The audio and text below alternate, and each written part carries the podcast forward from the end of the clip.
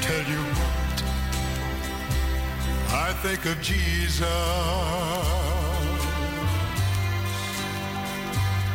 Since I found him a friend so kind and true.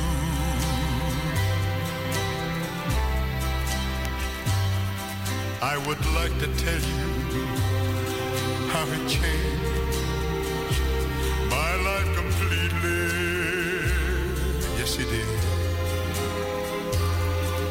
did something that no other friend could ever do.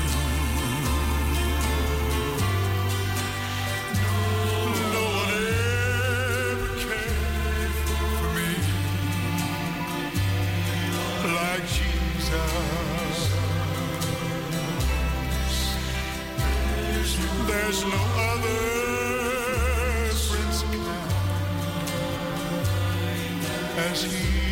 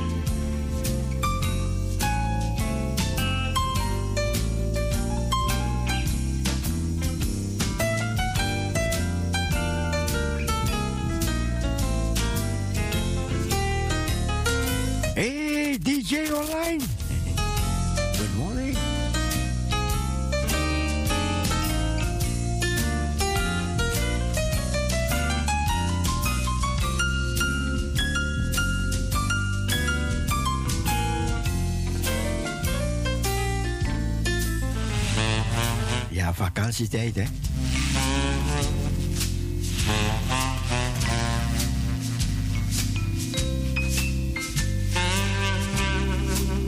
Ik was aan het appen, appen, appen.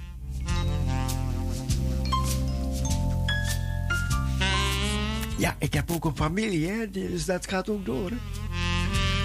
Met mijn kleindochter en met, met mijn andere dochter.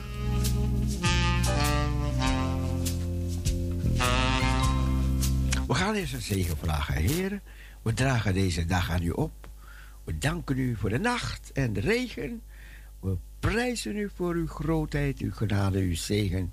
Uw leiding leidt ons de dag door in Jezus' naam. Amen. Amen. Amen. God bless you. God bless.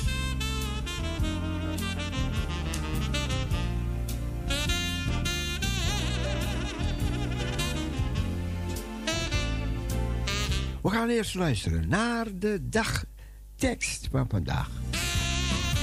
De dagtekst komt eraan.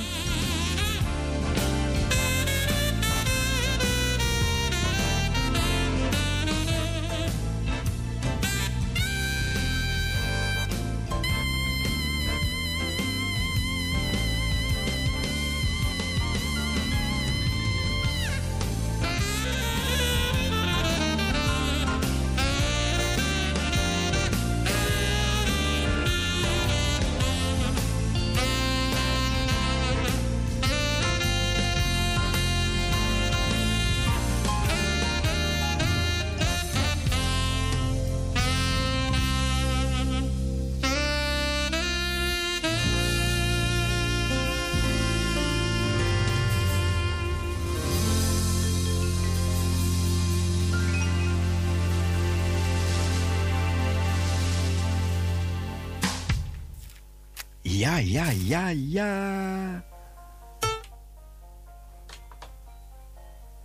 Parousia, goedemorgen. Goedemorgen, broeder Cecile. Goedemorgen, Good broeder. morning. Good morning, my Ja. dear sister. Goed geslapen? Ja, ja, ja. Ja, ik heb ook goed geslapen. Ja hoor. Ik hoop dat de luisteraars ook goed hebben geslapen. Ja. En we danken God dat we weer wakker zijn vanmorgen. Ja. Om naar zijn woord te luisteren Ja, en trachten ernaar te leven. Ja. Ja. Gisteren, eh, alles is weer in orde gekomen gisteren. Oh ja, ja, met Ja. de telefoon, ja. Ja. Ik, ja, dat was, was erg. Want Ja. ik, ik had even achter die... Ik had mosquito doodgeschoten. en dan Ja. zei, zei ze achter die... die, die achter die... ehm, computer en al die spullen van de studio gevallen. Oh ja. Ik, Dus- ik heb nog dus geen toen ging-. Toen ging ik het schoonmaken. Dus misschien bij het schoonmaken zijn die draden uitgekomen, uitgegaan. Oh, dat kan gebeuren. Ja, van, van de radio en van, van de telefoon. Ja. Dus vandaar dat we ook geen, uitzending hadden een tijdje. Ja. Die ik- storing. Ja, ja, ja. Want ik belde, ik belde. Ik hoorde niet zeggen, oh, er is, er is wat aan de hand. Ja. Toen ging ik Ingrid wakker maken. Ik zei, Ingrid, even je telefoon en zo bel. Maar ja, alles is goed gekomen. Dat Ja. is belangrijk voor ons, want we horen het woord van God iedere dag, iedere dag weer opnieuw. Van Radio Parousia Ja. en Cecilio. Ja. Ja, die wereld rond is om te horen. Nou, prachtig hoor, broeder Cecile. Je en hebt ik zo'n denk- vreugde des morgens als je wakker wordt, want je hebt na, iets om naar te luisteren. Ja, ja, ja. Ja. Ja, want ik kreeg, ik kreeg vanmorgen... Van, vannacht om twee uur al eh, was ze aan het schrijven naar me toe, maar eh, toen was ik net gaan slapen, dus ik, ik, heb, het niet meer, ik heb niet meer gehoord. Oh ja, het was een tijd voor Maar- slapen. Ja, maar Maar was, was mijn dochter en mijn kleindochter, Oh, ja. die, ko- die komen uit Noorwegen. ja, En hadden, hadden ze een storm onder zee. Oh, ja. En dat is over- maar gewoon braak. ja, maar de, de maar- braak wat in Doro. Maar ze weten wanneer ze komen, gaan ze uitlachen. Dus, dus Ja, ja, dat ja. al- Oh, is het oh, uw oh. kleindochter die gaat trouwen? Ja, die, ja, ja. Ja, Denise, nou, ja, ja. Ja, prachtig. ja. Ja, we, we zullen voor haar bidden dat alles goed gaat. Ja. Ja, herinner huwelijk. Ja. ja, ja, prachtig. Nou, dat is prachtig als je hoort dat een, een kind van je gaat. Een kleinkind dan. Kleinkind, ja. Kleinkind. Dus ja, als je wil, dan kan, kunt u achter kleinkinderen verwachten. Maar ze moeten dat zelf ook willen. Ja. Tegenwoordig kan je kinderen krijgen wanneer je wil. En als je Ja. niet wilt, krijg je ook niet. Ja, ja. Vroeger was het anders. Vroeger nam je ze gewoon. Ja. Ja. Ja. Want als ik naar die kinderen van me kijk, dan denk ik, wow, ben ik het. Ja, Ben zo. ik het met zoveel kinderen, kleinkinderen. Ik ben gestegen, ik koester mezelf Mm. op mijn leeftijd wat ik heb. Ik dank God iedere dag dat ik er ben voor ze. U had, Ja, u, had tien, u had tien kinderen, ja? Tien kinderen, En hoeveel kleinkinderen? 60? veertig, 40? veertig kleinkinderen en ook achterkleinkinderen. 40 kleinkinderen. Ja, en ook Geweldig. achterkleinkinderen. En er is ook een andere babyopkomst van mijn jongste zoon. Oké. Ja, die wordt dan geholpen eind augustus. Ja, ja, ja, ja. ja. Ik ben, zie- ik ben gezegend, ik ben dankbaar. Ik dank God en ik prijs hem iedere dag. Dat hij naar ons uitkijkt en mij. Hij laat ons nooit in de steek. Nee. Toch, moeder Stiel? Nee, nee, nee. Ja, gisteren was het zo een beetje rot, maar alles is goed gekomen. De bidders zijn opgekomen, dank Ja. bidders. Ja, Want we moeten het samen doen. Ja, toch nog gebeden gisteren. ja, ja, ja, helemaal. En ik groet ook alle bidders. En wie had u gisteren gebeld? Want ik kom ook in de war met die namen van een... een, eh, een, eh, is het een eh, Judith of eh, wie? Iemand had u in het, uit het buitenland gebeld en een babbeltje gebed gevraagd. Hoe heet ze weer? Judy? Judy, ja. Judy, Judy, Judy. ja. Ze woont toch in, buiten, in het buitenland? Nee, ze, ze is van Trinidad. Ze komt uit Trinidad is ze. Oh, maar ze woont hier. Ze woont hier, ja. Oh ja, broer Cecile, je hebt zoveel krachtige vrouwen. Ik vergeet die namen. maar ik, Ja, ja, Eh, maar ja, ik luister hoor. Ja, ja, ja. ja, Ja, ja, ja. Ja, broeder Cecile. Nou, dan groet ik ook iedereen die op luisteren zit van ver en dichtbij. Ja. Gods rijkste zegen aan jullie allemaal. Ja. En bogo bogo blessie. En nu ga ik de dagteksten lezen. Ja? Ja, ja. Broeder Cecile, de dagtekst is gehaald uit Jesaja 43, vers 11. Ik ben, de, ik ben de Heer, buiten mij is er niemand die redt. Ik, ik ben de Heer, buiten mij is er niemand die redt. Jesaja 43, vers 11. En uit Johannes 17, vers 3. Het eeuwige leven, dat is dat zij u kennen, de enige ware God, en hem die u gezonden hebt, Jezus Christus. Johannes 17, vers 3. En een liedvers, u kennen uit en tot uw leven, verborgene die bij ons zijt, zolang ons het aanzijn is gegeven, de aarde en de aardse tijd. O Christus, die voor ons begin en einde zijn, zij der wereld zijn. Ik herhaal, u kennen uit en tot uw leven verborgene, die bij ons zijt, zolang ons het aanzijn is gegeven, de aarde en de aardse tijd, o Christus, die voor ons begin en einde zijt der wereld zin. Amen, broeder Cecile. Amen. Dat was de dagtekst en de leertekst. Ja. Ja, broeder Cecile. Ja, gisteren hebt u ja, over een, um, uh, de Parousia-dag en zo. Maar ik ben uh, een keertje ook geweest naar Stadionweg. Oh, Toen ja. waren een paar zangers daar, maar nou kan ik niet op die naam komen. Ze waren daar en ze hadden gezongen. En ze hadden ook een uh, platen afgedraaid op een cd. Maar nu ben ik vergeten. Nee, dat was geen stadionweg. Dat was Waar, waar een was dat? Potjesweg. Potjes. Potjes, oh ja, Potjesweg. Ja, Ja, dat waren de... Dat waren een paar mannen, hè? Ja, ja, ja, een Ja. paar banen, ja. En Ja. dan had ik die CD gekocht. Dat was Maar- Kano. Ja, juist, juist, broeder Stiel. Ja, Ja, dat Ja, ja, ja. En ook ergens anders, dan weet ik niet waar, maar daar waren ook een paar Japanen. Oh ja, ja, ja, ja, ja.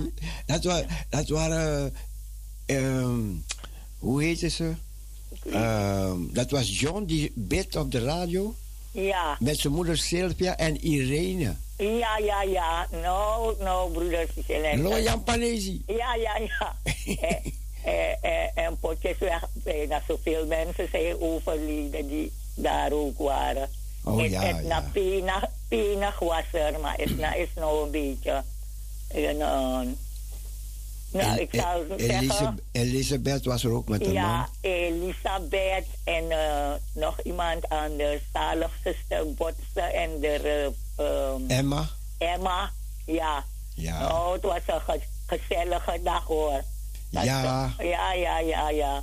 Als je terugdenkt, en broeder Cecile. Ja, dat was mooi. Dat was mooi. Ja, mensen. helemaal, helemaal. Want, Ja, want er, er waren mensen zelfs uit Groningen voor het eerst. ja, Uit oh ja. Ja. En, en, en er was genoeg te eten. Wat zegt u? genoeg te eten en te drinken. Oh ja, ja, ja, ja. Ja. Kijk, hadden, hadden, we- hadden we wel, hadden we ja. wel weer kunnen doen, hè? Ja, ja, ja. Want er zijn genoeg mensen die luisteren. Maar Ja, er zijn Ik genoeg zeg- mensen. En al- als u eenmaal uw mond open doet, dan krijg je. Want dan zeg je, nou, dan geef ik dit aan, ik geef dat en het wordt wat. Jawel, jawel, jawel. Wanneer er tijd daarvoor is, dat uh, het zorgt voor alles. Oh ja, Ja, hij zorgt voor alles, ja. Ja. Maar ja, broeder Cecile. Maar ja, broeder Cecile, dan wens ik u nog een gezegende draaitijd. Dank u. En eh, denkt u aan de thee. Ja hoor. We gaan vrolijk verder en naar de vrolijke muziek van u luisteren die ons wakker maakt iedere dag. Als God ons wakker heeft gemaakt, dan bent u achter hem aan om ons ook wakker te schudden. Wiki, wiki, wiki, wiki. Zo is dat. Wiki Desma. Ja, ja, ja. Wiki. Ja, Uh-huh. ja. Ja, liever lachen we, broeder Cecile. ja. ja. Ja. Nou, ja. Dag, broeder Cecile. Fijne dag Ja, verder. dankjewel hoor. Groetjes aan iedereen. Oh ja, Dien, ik heb de groetjes gehoord. Iedereen die me persoonlijk belt. De hartelijke groeten aan iedereen. Niemand uitgezonderd, van ver en dichtbij. Ja, Ja, dag. ze hebben het gehoord. Dag. Dag.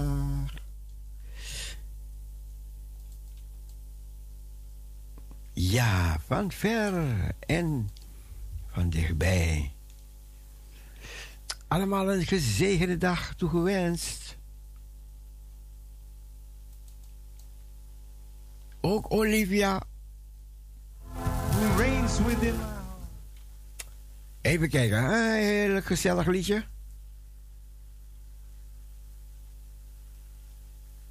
Ja.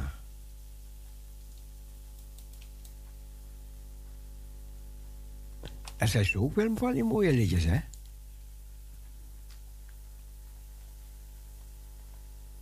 Maar goed, ik, begin gewoon met één, dan gaan we... zo komen de dag verder.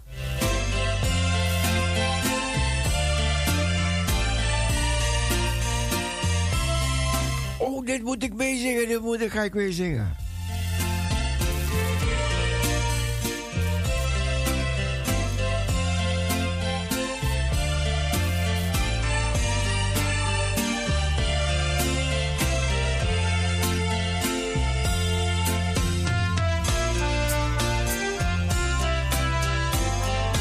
Heer, u leidde mij in de wildernis, in het dal van Agor. Eigenlijk moet hij dat zingen, maar ja, die kan ik niet zo snel vinden. Dus dan ga, ik het voor haar zingen vandaag. En toevallig riep ik Olivia haar naam en Olivia verhoudt van dit liedje. Olivia, je houdt van dit lied. Dus je valt met je neus in de boter. Oh, dan moet je het helemaal weer zelf schoonmaken. Olivia, als je met je neus in de boter valt. Oh, oh, oh, oh, oh. Ik kan niet wachten op mijn dochter om er een beetje te, te, te plagen. Oh, oh, oh, oh, oh, oh. Ze komt uit Noorwegen en ze hebben een klein beetje storm meegemaakt. Windkracht 7. Wat? Mooi, man. Dat, dat vind ik mooi als, ik, als, het, als het zo gaat. Maar dan komen die golven en dan beuken die golven tegen, tegen het schip aan, hè. En dan danst het schip op die golven van hier en. En iedereen wordt zeeziek. En jij niet. Prachtig, man. Oh, oh, oh, daar gaat er weer eentje. En daar braakt er weer eentje. En oh, man, man, man, man. Oh, man. Maar goed, ik zie er morgen dan.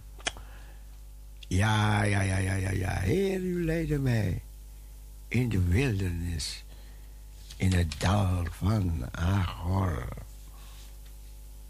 Heer, u mij. Ja, van, van nare dingen maken we altijd een feestje, hoor. Even kijken. Ja, weet je. Maar dat weet mijn dochter, dat weet ze. Ze, ze, ze is ziek, maar ze, ze zit aan te lachen. Want ze zit te denken, als ik die papi ontmoet. Oh, als ik die papi ontmoet, hè. Ja, ik weet het wel, ik weet het wel. Ik weet het wel meer. Even kijken. Wat is dat liedje nou? Ja, ja, ja, ik ga het even voor jullie zingen, even zingen, hè. En dan worden jullie wakker. En, want dan zijn jullie nog zagrijnig vanuit het bed. En dan horen jullie die man daar zingen op de radio. Dan denken jullie, oh, was ik ook maar zo.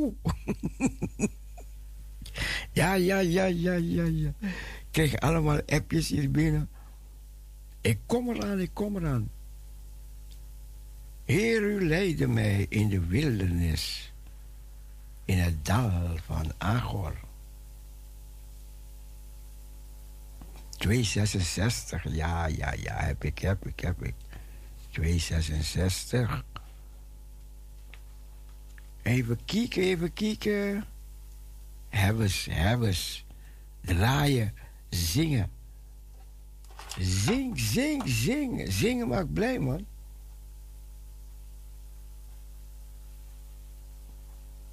Ja.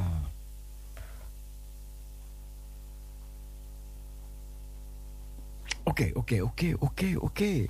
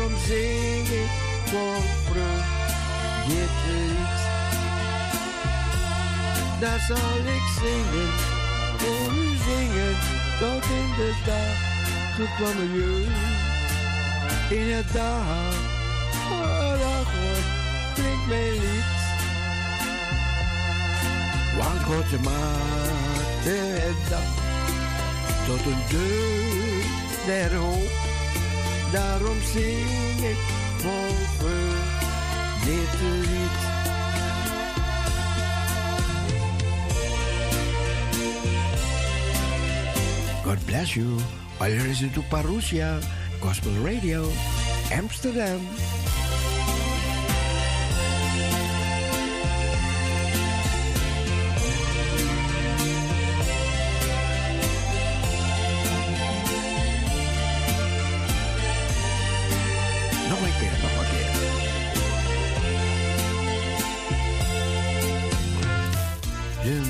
in de wildernis, in het dal van Agor. En opnieuw sprak u tot mijn hart. Heer, u leidde mij in de wildernis, in het dal van Agor. En opnieuw sprak u tot mijn hart.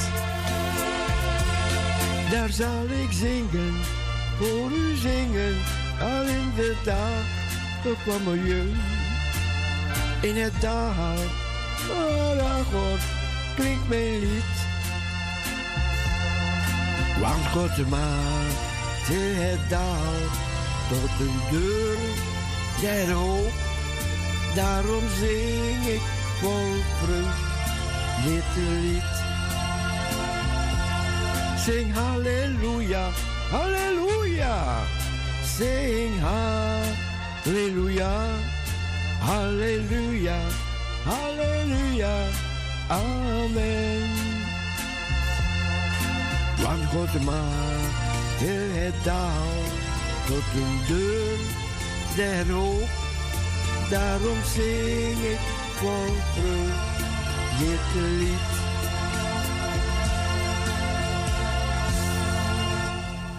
Heerlijk hè, dat je zo kan zingen, mag zingen. Dat je God groot maakt, dat je Hem dankt, Hem dient, Hem prijst, Hem eert. Weet je, Hij kent onze hart. Van verre kent Hij onze gedachten. Hij is onze meester, onze maker. Onze eeuwige God, onze sterke God, onze vredevorst, onze Emmanuel. Hij is God met ons. Ja, hij is God met ons. En daarom, daarom hebben we hem als Heer. Hè? We hebben hem als Heer. Volgende maand, volgende maand mag ik weer spreken. En dan wil ik spreken over, over die God die wij dienen. Hè? De eeuwige God. Weet je dat de Heer Jezus. Vele mensen weten dat niet, hè? Maar de Heer Jezus. Weet je wat hij gaat doen, hè? ja, dat weten jullie niet. Dat weten jullie niet. Maar dat ga ik wel vertellen. Wat hij gaat doen. Hij doet al zoveel. Maar hij gaat ook wat voor ons doen. Iets heel groots. Iets heel groots gaat de Heer Jezus doen. In de toekomst. Wat is het grootste wat je denkt dat hij zou kunnen doen? Niet wat hij gedaan heeft al. Maar er is iets wat hij gaat doen. De Heer Jezus. Hij gaat iets doen. Iets heel groots. Heel groots. Denk aan het grootste wat je kan denken dat de Heer Jezus nog zou kunnen doen. Voor jou, voor mij, voor ons. Wie weet dat? Wie weet dat? Oh, wat een vraag. Kijk, en als je deze vraag beantwoordt, of als je het antwoord van deze vraag hoort, dan gaat het je altijd bijblijven. Het staat in de Bijbel. Je kan het lezen in de Bijbel. Zie het is niet zomaar iets uit de lucht gegrepen, maar het staat neergetekend in de Bijbel. Wie weet dat? Wie? Wie weet dat? De telefoon, die moet rood gloeiend staan. Rood gloeiend. Oké, we, wachten op dat antwoord. Dus alle Bijbelkrakers, alle Bijbellezers. Wat is het grootste wat de Heer Jezus nog gaat doen? Wie, wie durft, wie durft een antwoord te geven? 6, 17, 13, 27. 6, 17, 13, 27. Ik ben benieuwd wie dat gaat kunnen antwoorden.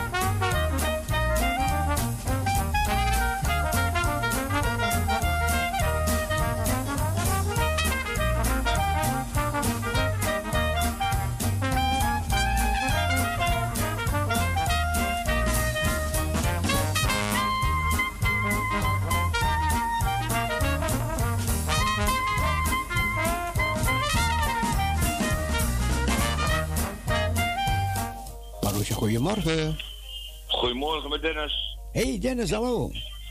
Ik heb net uw vraag gehoord. Ja, ik ben benieuwd als je ons gaat kunnen antwoorden, Dennis. Want dan gaan we het Eh. nooit meer vergeten.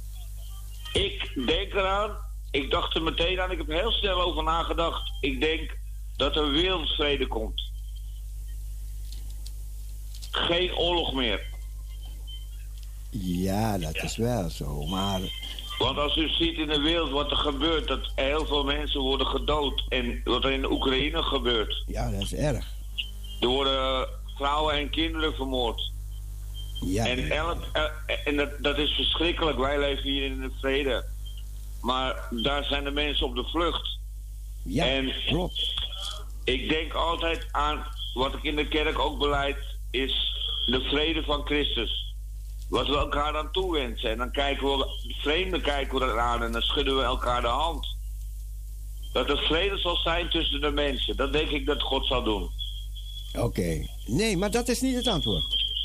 Nou, dan, dan ga ik Bedankt, verder naar u bedankt. luisteren. Oké. hey, leuk je te horen. Fijne dag verder. Dank je. Dag Dennis.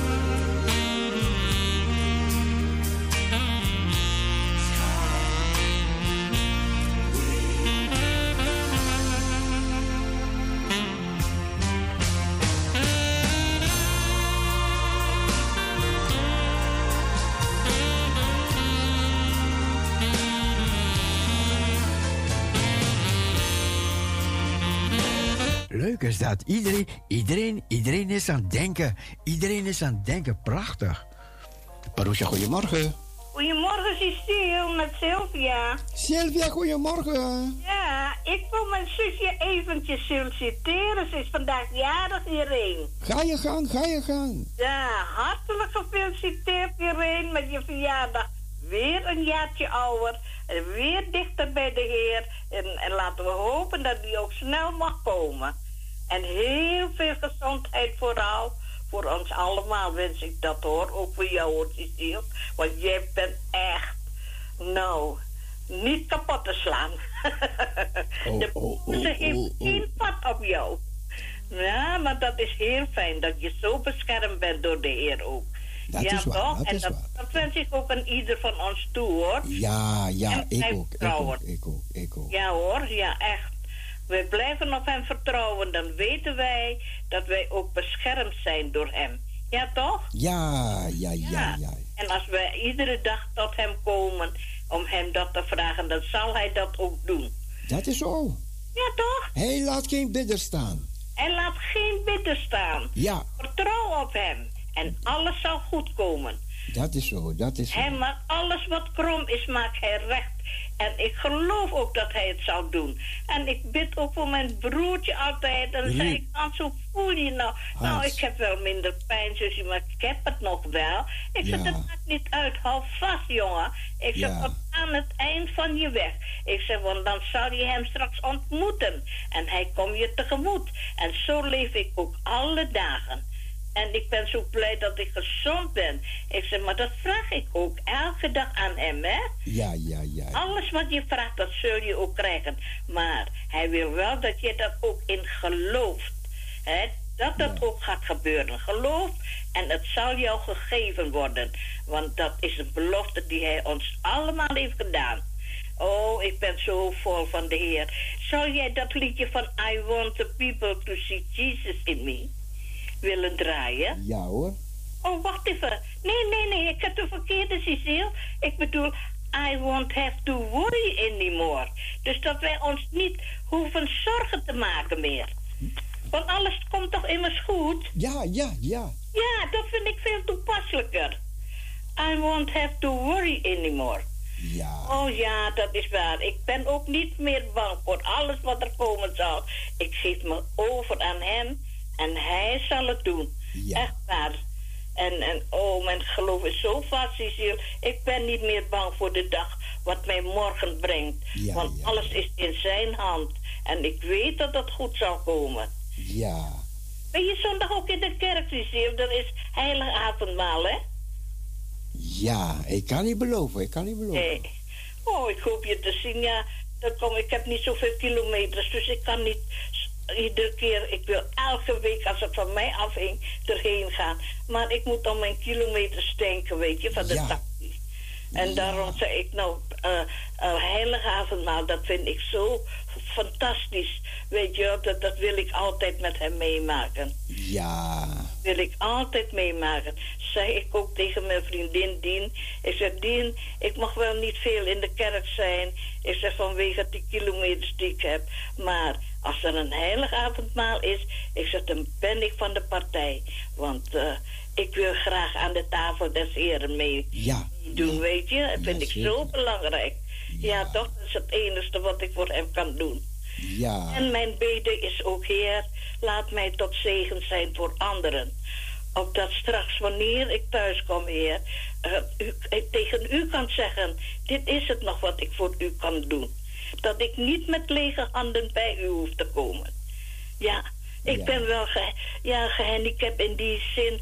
Ik loop slecht en zo. Ik kom heel moeilijk eh, bij mensen en zo. Maar in mijn leven, in de ontmoetingen met mensen, dat ik tot zegen kan zijn.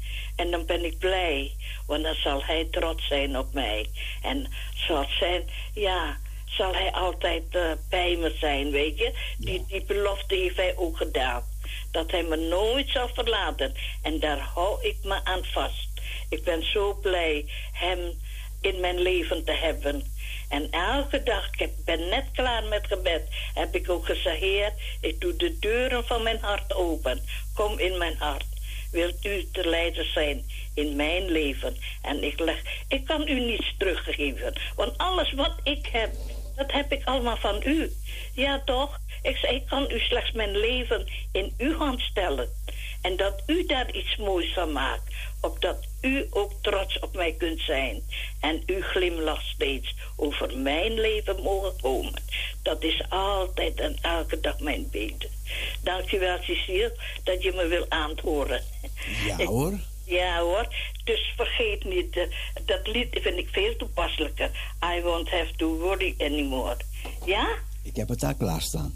Ja. Oh, dankjewel Cecile. En, dag. iedereen uh, uh, Gods zegen toegewenst. Ja hoor. Een fijne dag. Jij ook. Dank u. En wie weet misschien tot ziens. Misschien. Ja. Dag Cecile. Dag Sylvia, dag. En gefeliciteerd met je zus. Dankjewel, dankjewel.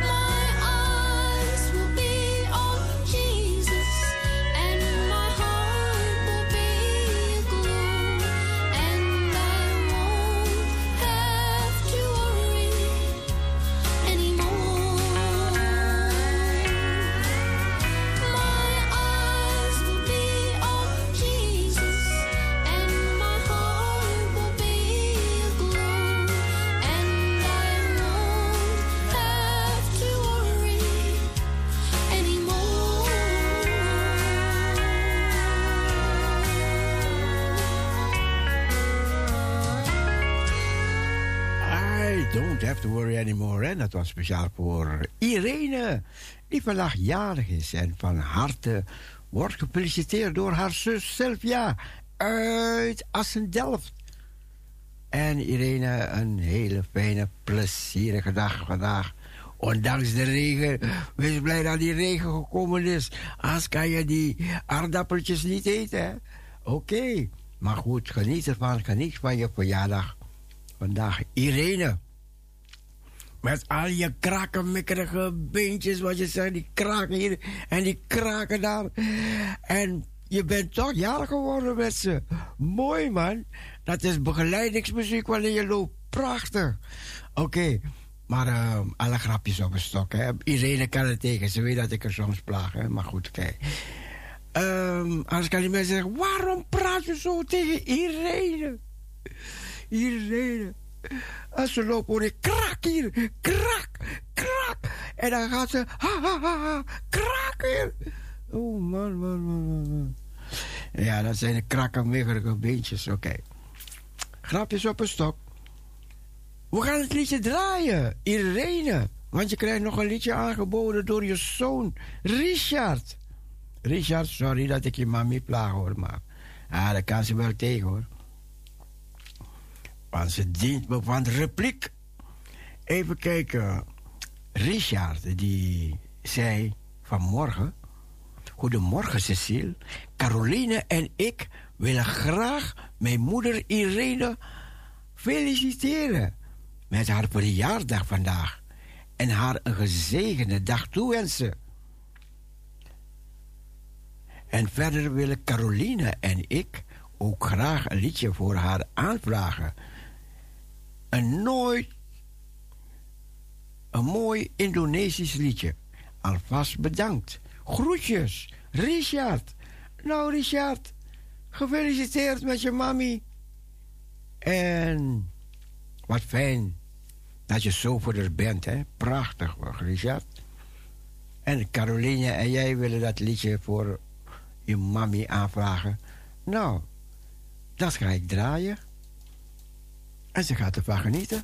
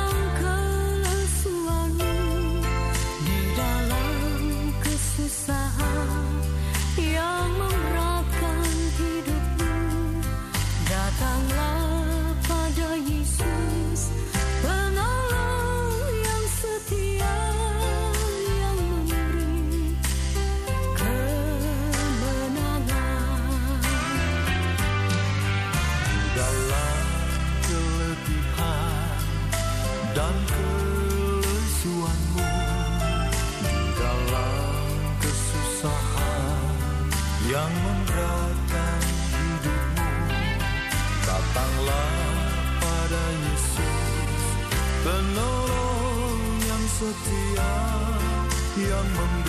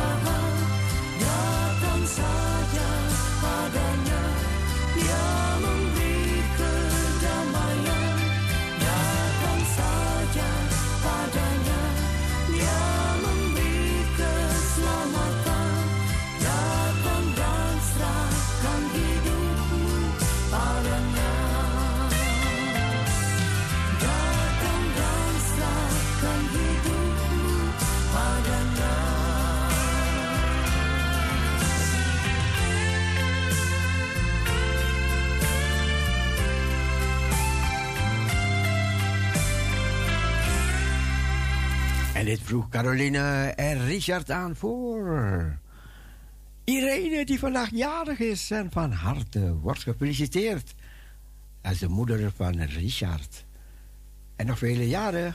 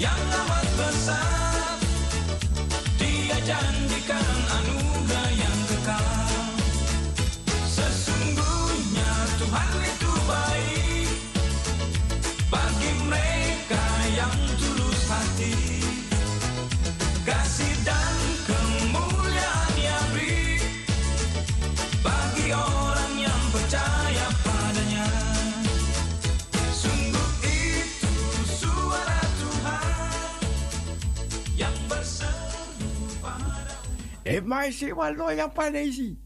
Japanese, hè. Mooi man.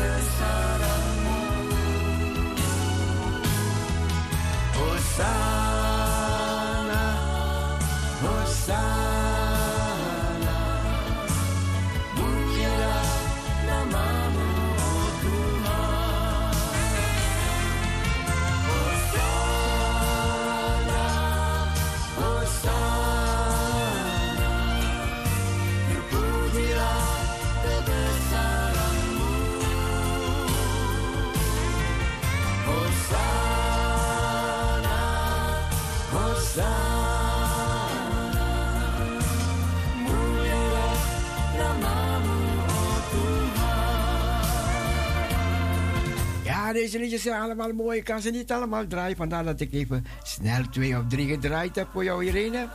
Op je verjaardag vandaag.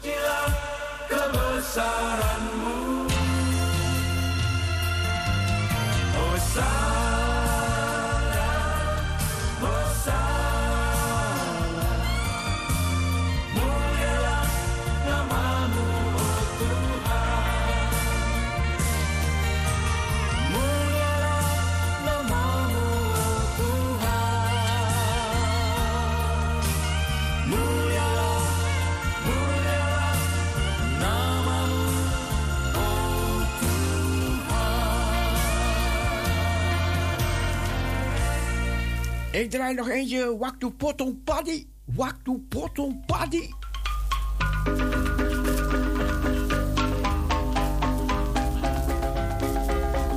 Oh nee, nee, nee, nee. Machutak Gentar bedoel ik. Want zometeen komt het woord. Dus meteen Machutak Gentar. Ik vind mooi, man. Al, al deze knarsende tanden.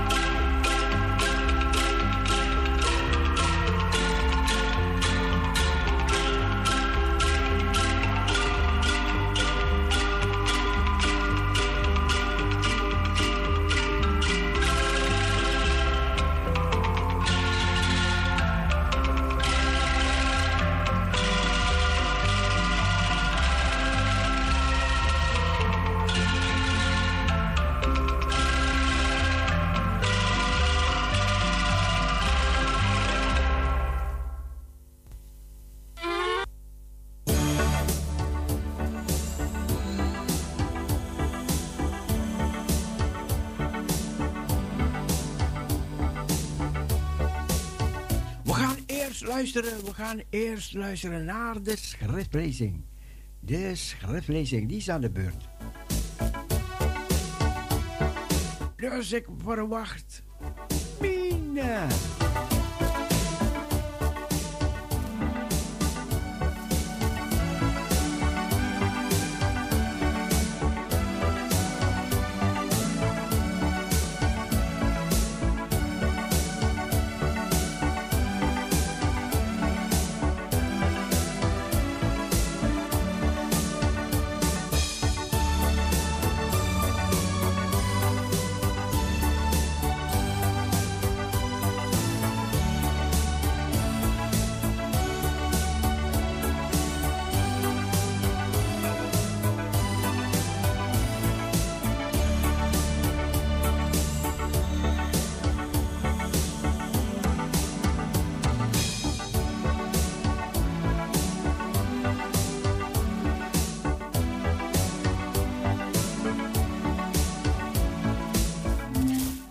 Gaan luisteren naar de schriftlezing, de Bijbellezing. Die is nu aan de beurt.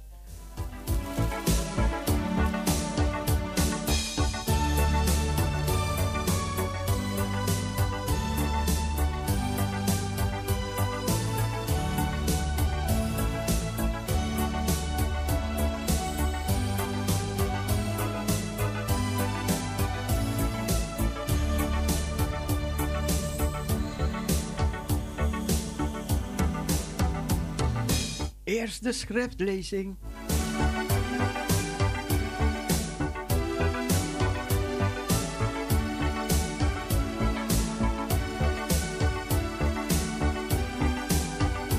Marusha, goedemorgen. Goedemorgen. Goedemorgen. Van harte goedemorgen. Ben jij dat? Ik ben Min. Oké, Min, Min, ja, ja, ja. Ja, wel een paar mensen. Ik zeg nee, eerst schriftlezing. Oké. schriftlezing. Dus ik, ik wou zekerheid hebben, maar zeker, ja, ja, ja. ja. Oh nee, nee, ik, eh, ik, ik, ik ben stipt hoor. Ik weet het, ik weet het, ik weet U het. weet het toch? Ik weet het, ik wil geen oorlog hebben. Daarom, Nee, u weet het heel goed. daarom baan ik de weg nog.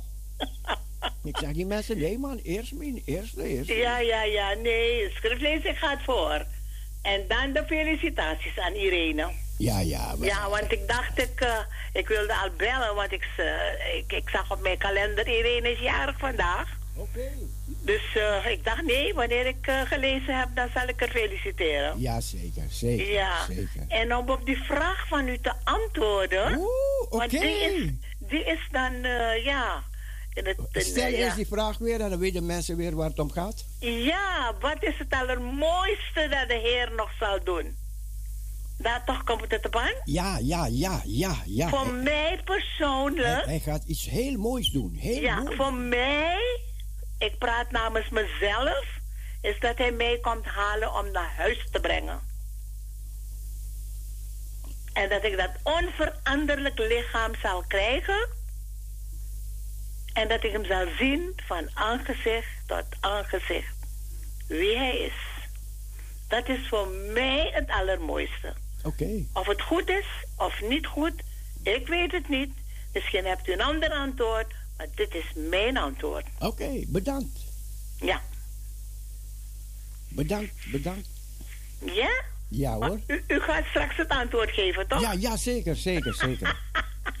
zeker. Anders had ik al gejuicht, weet je. Eh, Maar goed. Wat zegt u? Maar dit, dit is mooi, dit, dit, dit is bijzonder. Dit gaat gebeuren. Ja, zeker weten, maar nu, nu zien we in spiegelen. Als In in raadselen. spiegel. Maar straks gaan we zien van aangezicht tot aangezicht. En dan hebben we dat lichaam dat hij heeft. Hebben we, en we zullen nooit meer pijn hebben, nooit meer verdriet, nooit meer dit, nooit meer dat. En we zullen altijd bij de Heer zijn. Wauw. En we komen met hem terug. van aangezicht tot aangezicht. Ja, toch? Ja. Oké. U schrijft het al. Nee, nee, dat niet. Dat is 1 Corinthians 13 hoor. Van aangezicht tot aangezicht zullen we hem straks zien. Zoals hij is, zo zullen we ook zijn. Ja, ja, ja. Dat is mijn, mijn, mijn, mijn allergrootste, mooiste wens. Oké. Ja. Dus dan heb ik die vraag beantwoord. Op mijn manier. Dankjewel, straks hoor je het antwoord. Okido. Nou, dan gaan we lezen. We gaan Lu- luisteren. Ja, luisteraars, ik heb twee schriftlezingen voor u. Jammer, het zijn, het zijn vandaag twee schriftlezingen. Het is druk bij broeder Cecile op zijn radiostation. Maar goed, de eerste schriftlezing is uit Psalm 51. Boetpsalm. Een psalm van David. Toen de profeet Nathan bij hem gekomen was, nadat hij tot Bathseba was gekomen. Wees mij genadig, o God, naar uw goede tierenheid. Delg mijn overtredingen uit naar uw grote barmhartigheid. Was mij geheel van mijn ongerechtigheid. Reinig mij van mijn zonde. Want ik ken mijn overtredingen.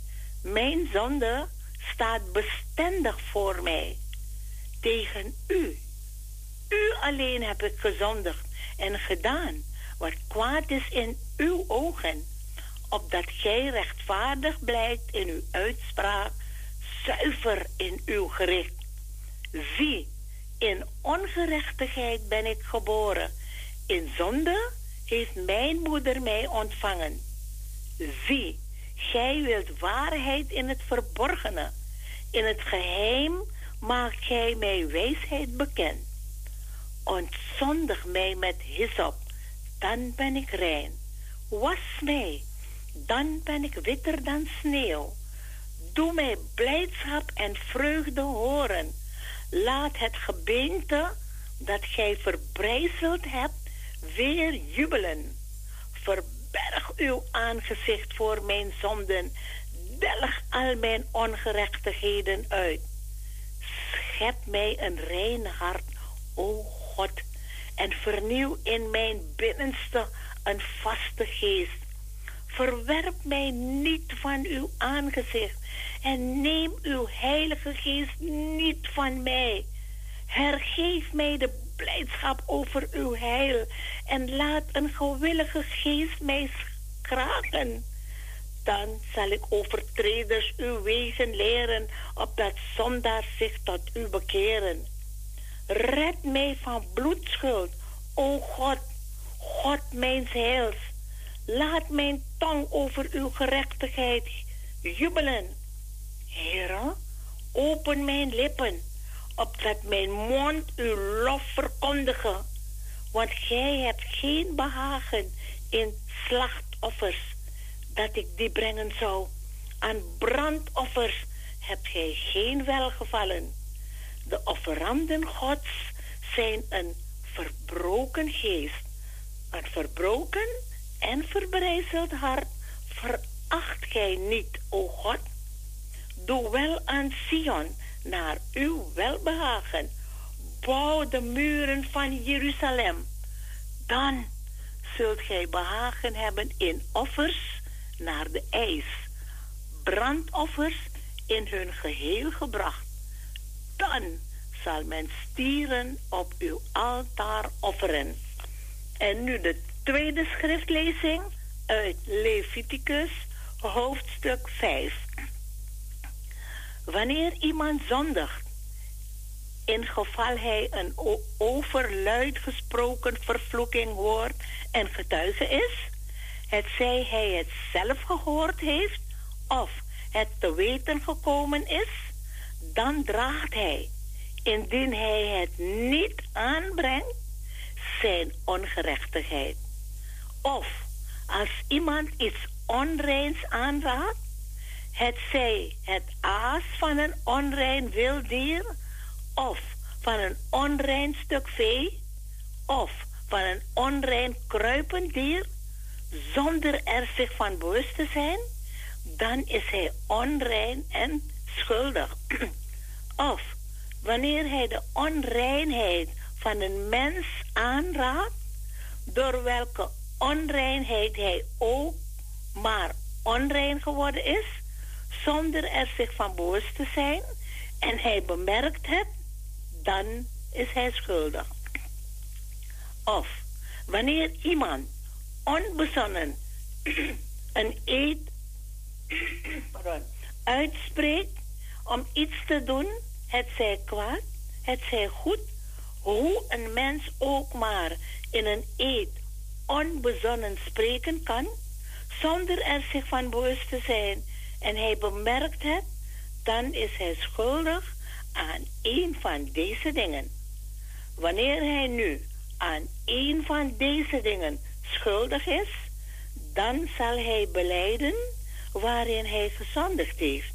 En aan de Heere als boete voor de zonde die hij begaan heeft, een dier van het vrouwelijk geslacht uit het kleinvee, een schaap of een geit ten zondoffer brengen, zo zal de priester over hem voor zijn zonde verzoening doen.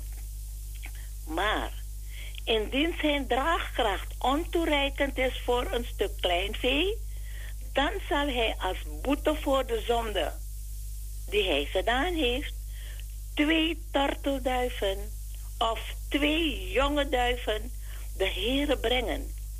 Eén ten zondoffer en één ten brandoffer. Hij zal ze tot de priester brengen en deze zal het eerst offeren die welke ten zondoffer bestemd is. En hij zal haar kop van haar nek afknijpen, maar die niet afscheiden.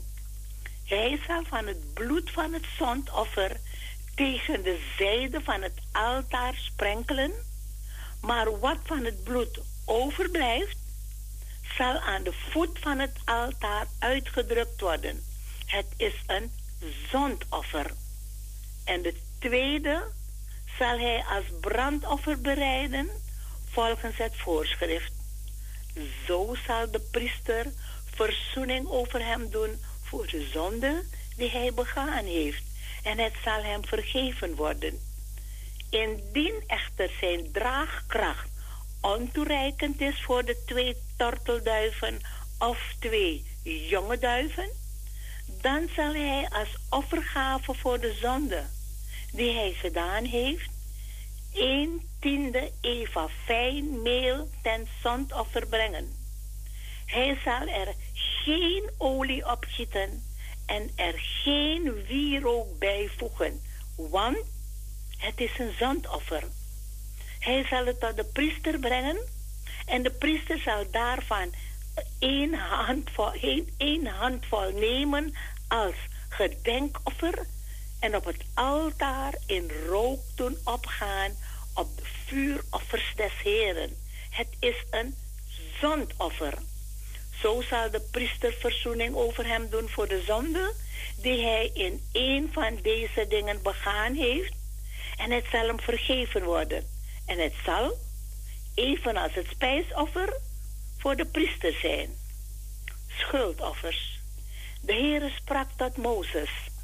Wanneer iemand ontrouw wordt en zonder opzet zonde doet tegen iets van wat de Heere geheiligd is, dan zal hij als zijn boete de Heere een gave ram van het kleinvee brengen ten schuldoffer, de waarde geschat in zilveren sikkels naar de heilige sikkel.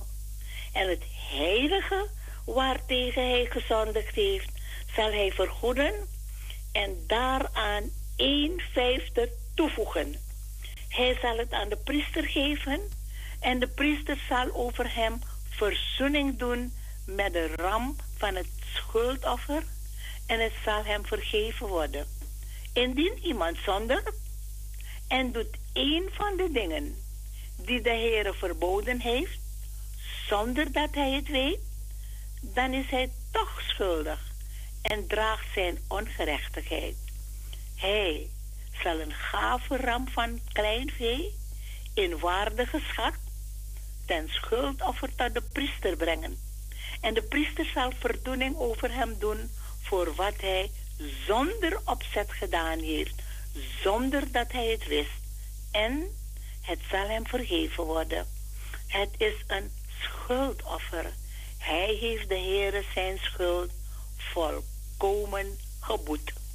Ik las u voor uit Psalm 51 en uit Leviticus hoofdstuk 5. Zalig allen die het woord van God horen, het in hun hart bewaren en ernaar trachten te leven. Amen. Amen. Amen. Nou, wij hoeven geen schuldoffers meer. Nee. Alles heeft Jezus hersteld. Ja. En in, toen ik het zo aan het bestuderen was, kwam ik op 1 Johannes 1, vers 9. Indien wij onze zonden beleiden, Hij is Hij is getrouw en rechtvaardig rechtvaardig om ons de zonden te vergeven en om ons te reinigen van alle ongerechtigheid. Dank u, Jezus. Dank u, dank u, dank u. Amen. Ja? Amen. Goed zo. Nou, dan wens ik u gezegende draaitijd. God zegen voor u. God zegen voor alle luisteraars. Kunt u straks afdraaien op dit schriftwoord. Make me holy for you. Ja hoor. Ja? Ja. En mag ik nu even feliciteren? Gaat gang. Irene, ik ben blij dat ik je heb leren kennen. Je bent vandaag jarig. Van harte gefeliciteerd. Ik wens je alle zegeningen van de Heer op dit nieuw levensjaar. Ja, de Heer zegene je. Hij is, met je, hij zal met je zijn tot in alle eeuwigheid, want je houdt van de Heer. Ik heb het gemerkt, je houdt verschrikkelijk veel van de Heer. En ook hij houdt van je. En ik wil een zegen beden over jou uitspreken. Irene, luister maar. De Heer is voor je, om je de juiste weg te wijzen. De Heer is achter je, om je in de armen te sluiten en om je te beschermen tegen gevaar. Hij is onder je, om je op te vangen als je dreigt te vallen. Hij is in je, om je te troosten wanneer je verdriet hebt. De Heer is om je heen, als een beschermende muur, als anderen over je heen vallen. De Heer is boven je, om je te zegenen. En zo zegen de Almachtige God jou, Irene, vandaag, morgen en tot in eeuwigheid. Amen. Amen. Broeder Cecile, Ja, ja. Hebt u een Indonesisch liedje voor haar straks? Oh, ik heb al heel wat gedraaid. Nee, op, op mijn verzoek nu. Ehm, ja, als een hert. Hebt u als een hert in het, in, in het Indonesisch? heb ik, heb ik, heb ik. Ja, kunt u dan dat voor haar straks afdraaien ook? Na Holy Make Me, make me Holy for You? Oh, oh, ja, ja, ja, ja hoor. Ja, dat is op, de, op het schrift hoor. Ja. Ja, veel zegen, ja? Joejoe. Oké, dag. Dag.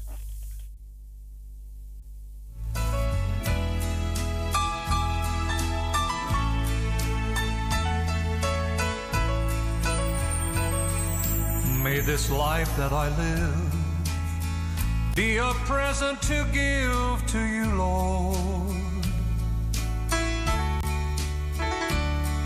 May the works that I do always be accepted by you.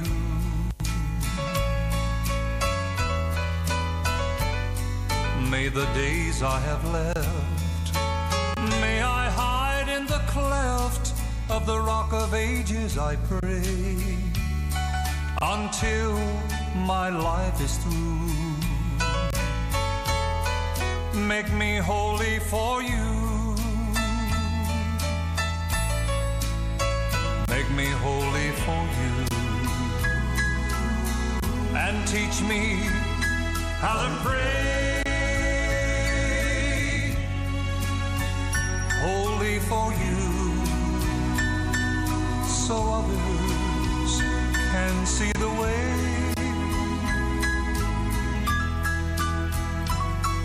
May the days I have left, may I hide in the cleft of the rock of ages, I pray, until my life is through. Make me holy for you.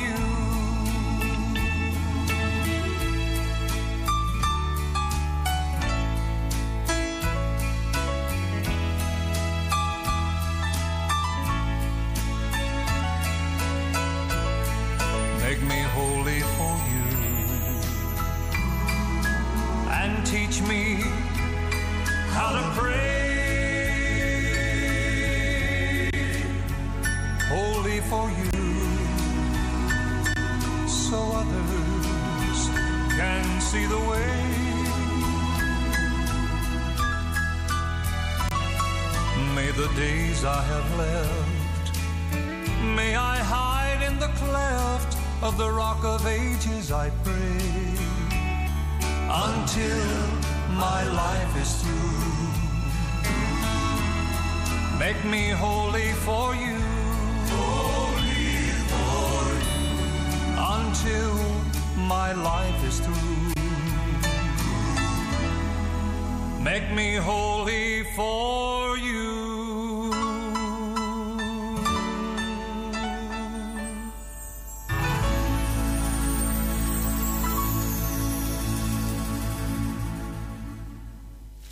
Carol Robertson, make me holy for you.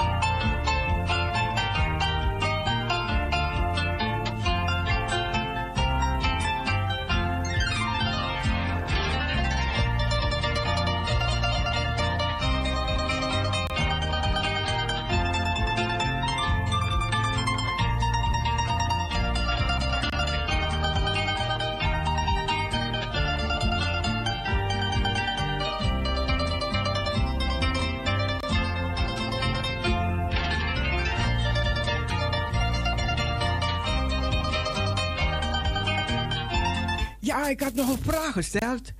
Ik had gevraagd. Wat is, er is iets groots dat de Heer Jezus nog gaat doen in de toekomst. Wat is uw antwoord nog daarop? Wie weet het antwoord wat hij nog gaat doen? De Heer Jezus. We hebben een paar antwoorden gehad. Maar er is nog meer, er is nog meer. 6, 17, 13, 27. Hij gaat nog iets voor ons doen.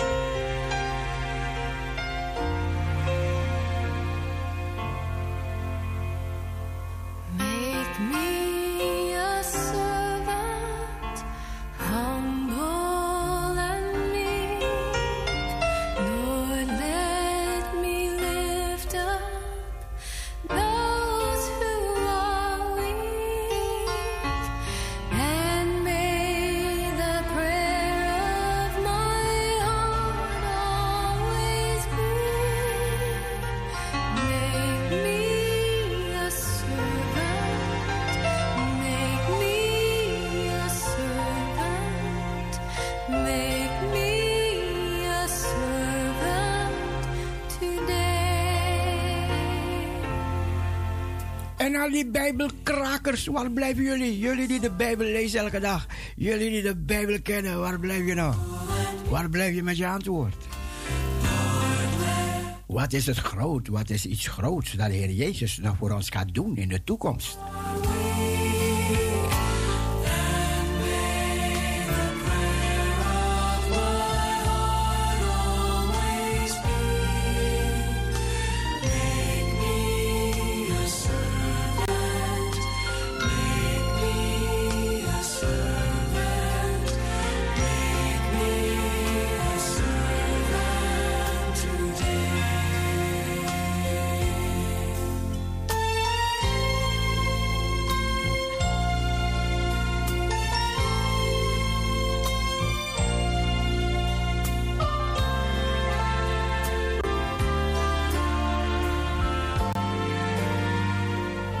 Ja, dat liedje die uh, Min aanvroeg, ja, dat is in het, in het Hindi als een hert, maar ik ken het niet in het, in het Maleis. Ik ken het niet in het Kronjong. Ik ken het niet in Slamat Panitaal. Dus ik ga andere Indonesische liedjes draaien, ja? Ik ken niet alle liedjes in het Indonesisch. Als een hert. Nee, dat ken ik niet in het Maleis. Dus, ehm dan ga ik een ander liedje draaien. Parousia? Ja, het is eh, ik met Marianne. Ik, eh, ik denk dat je bedoelt dat de Heer Jezus dan op de troon van David gaat zitten. Nee! Hij gaat wel op de troon van David zitten, dat wel. Dat is iets groots. Maar hij gaat iets voor ons doen. En, niet, en hij gaat niet voor ons op de troon van David zitten. Hij gaat iets doen voor ons, voor, voor ons. Iets groots. Maar goed, we wachten het af. Heel mooi dat je geprobeerd hebt. Marian, Marian, bedankt. Hé, dag. Ja, hij gaat op de troon van David zitten, ja. En dat gaat gebeuren in Jeruzalem. Ja, dat gaat in Jeruzalem gebeuren.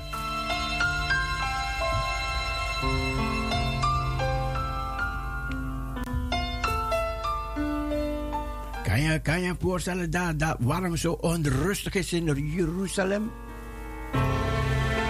Al die onrust komt voort uit dingen die daar gaan gebeuren later.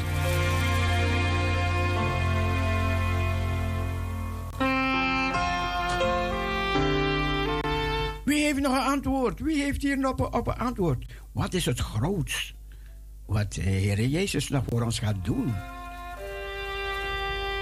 Straks, straks. Hij is al voor ons gestorven op het kruis, maar hij gaat nog, hij gaat nog iets doen.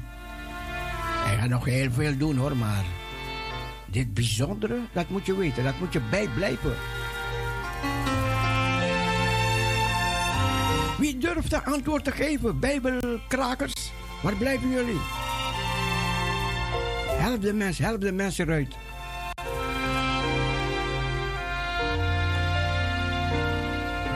Parousia, Parousia, goedemorgen. Goedemorgen, Parousia Radio. U spreekt met Toulouse? graag- Ja, dat ben ik. Oh, leuk, leuk, leuk, Dinkelo. Met wie spreek ik? Met Cecile. Oh, Cecile, goedemorgen. Met tante Dien? Ja, met tante Dien, ja. Oh, tante. Dien, wat goed zeg. Ik wil, ik wil even feliciteren. Ja, gaat u gaan, tante Ja, Dien. voor, was het toch, Irene Groenwoud. Ja. Zal ik nou beginnen? Ja, gaat u gaan, gaat u gaan. Ja. Lieve Irene, van harte gefeliciteerd met jouw verjaardag. En goede gezondheid en godrijke zegen. En, en ik wil ook iets anders zeggen, ja. Dit is ook voor Irene. Ja, Wie ja. kan lachen en vrolijk zijn, Oh, oh, oh. schenkt oh. zichzelf en anderen zonneschijn. Alleen prettige dingen zijn je gegeven. Gezondheid, geluk en een lang leven. God bless you. Thank en wat voor liederen en wat voor lied wil je voor haar? Ah, mooie Maleise lied? Nee, gewoon Nederlands. Nederlands. Zij, zij begrijpt geen Maleis. Oh, nee, nee. Ik dacht dat zij Maleis begrijpt. Maar goed. Nee, nee, nee. Ik dacht ze alleen alleen... selfie wel, selfie wel. Selfie wel. Ja, ja. Maar Irene niet? Nee, dat niet. Oh, zij, pra zij praat geen slamatpagi. Nee, dat niet, dat niet. Oké, oké. Ja. Maar tante Dien wel? Ja, ik spreek goed, ik spreek goed Maleis. Oké. Bent u nog wel eens naar Indonesië geweest? Nee, nog niet. Van deze COVID niet. Misschien volgend jaar wel. Oké, oké. Oh, dat is veel jaren, tante Dien. Hoe kan, kan u niet maken, zoveel jaren naar Indonesië ja, te kom wel hoor. Heb je nog familie daar? Ja, ik heb nog een zoon daar met, met mijn kleinkinderen. Oh, en heb je ze wel eens gezien? Jawel, via de YouTube en zo toch? Ja, ja, ja, maar niet persoonlijk. Persoonlijk gewoon bellen. Nee, ik bedoel persoonlijk. Zijn ze bij u geweest? Ja, jawel. Al die jaren wel voor. Oh, oké. Kijk eens, tante Dien. Dat bedoel ik, hè. Dat bedoel ik. Wat goed. Ik ben blij met u, tante Dien. Oh ja. Ja, ik ben blij dat ik Oh, dat is fijn. Ja, we kunnen lekker babbelen, toch? Ja, ja, ja. Ja, ja, ja. Dan zie ik jou, dan zie ik jou dan in de kerk, toch? Ja, ja. Ik, ik, zag, ik zag een mevrouw in de kerk met witte haar. Ja, dat ben ik. En toen dacht ik, zal ik vragen, bent u tante Dien? Ben- Maar ik durfde niet. Ik dacht, ik dacht, stel je voor dat het geen tante Dien is. Maar dat was u wel, hè? Ja, dat ben ik, ja. Jongen, jong, had ik het maar gedaan. De verbinding, toch? Die Ja, kerk, ja, toch? ja, ja, daar was ik, daar was ik. Oh, ja, ja. Er waren niet zoveel Indonesische mensen daar, maar u was er wel. Ja, en wel hoor, veel wel. ja, ik zeg- maar ze praten niet zo, niet zo vaak Indonesië, maar wel Nederlands. Jullie praten Nederlands onder elkaar. hè? Jawel, jawel. Oké. Daarom kom je niet bij die tafel, want ik denk, ik versta het niet. Ik, ik dacht, wat? ik, ik zie jullie wel zitten daar praten, praten, praten, hoor.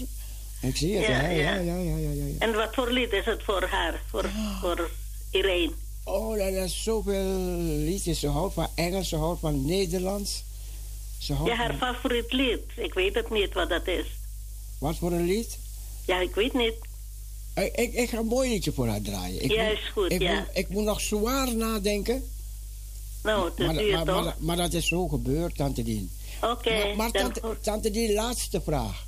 Ja, Kan jij Parousia horen? nog niet. Zie je, dacht ik al. Dacht, maar, maar je hebt toch televisie, Tante Dien? Ja, ja, ja. Wat ik heb- heb wel. Wat heb jij? ehm, heb jij Sigo of heb jij KPN? Eh, wat is onze televisie, Dini? Singo, ja? Sigo. Oh, dan, dan, moet jij, dan moet je je televisie aanzetten en naar 911. Op 911 moet je zetten. En dan hoor je Parousia. Op de televisie. eh, mijn dochter zal wel doen, hoor. Ik zelf niet. Oké, oké. 911. Ja, 900. Ja, 911. Moet kijken. En daar, daar staat Mokum Radio. Ik zal opschrijven. Schri- Moekum. Mokum Radio. Ja, dat, dat, ja, Radio. ja. Is het Moekum, is het, is het? Ja, ja, ja, ja. Ja, dan, dan gaat u Parousia horen. Dan gaat u Ja. Parousia lezen op, op de televisie. Is goed, is goed. Ja, dus. Dus Ja? 919? Ja, Of negen- Poek- Poekum Radio. Ja, 919, hè? Ja, is goed. Zal ik doen. Ja? Ja, goed. Oké. Niet vergeten, Tante Dien. Nee, dat doe ik niet. Goed. Dag, Tante Dien. Dag en fijne dag. Ik ga dat liedje... Ta- Tante Dien, bent u er nog? Dien is via de radio. Bent u er nog, Tante Dien?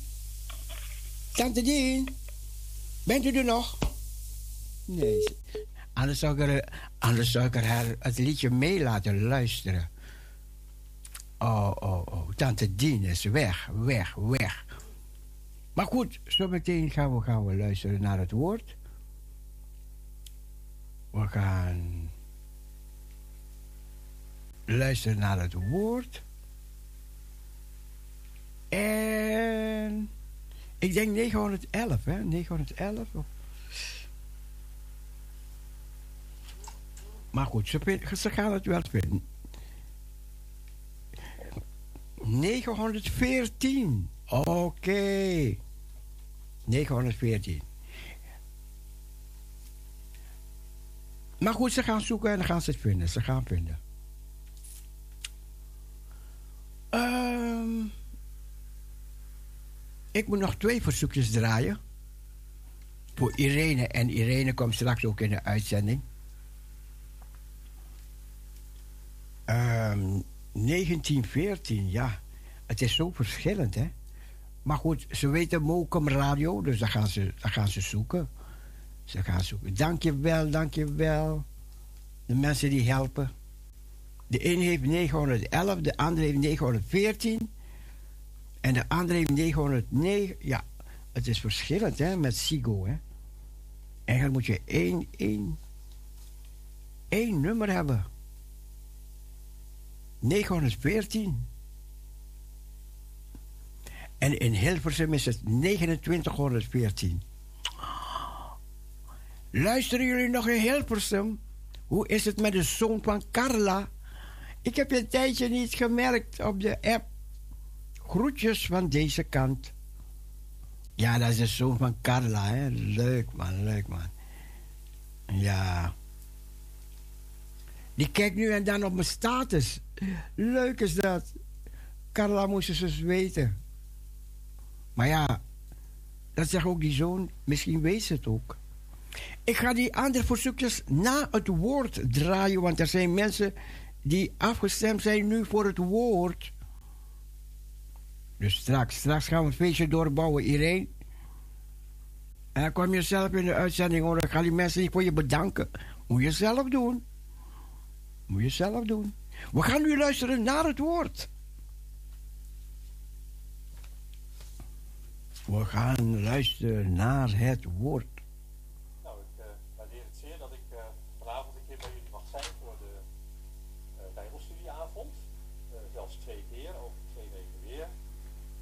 Oh, oh, oh, oh, oh. Momentje, moment nog, moment nog maar. Mens nog maar. Even kijken, even kijken, even kijken hoor, even kijken. En dat, dat noemen ze, hij is uit zijn draai. Hij is uit zijn draai. Ik ben uit mijn draai. Even kijken, instrumentaaltje. En dan gaan we naar het woord luisteren. Ja.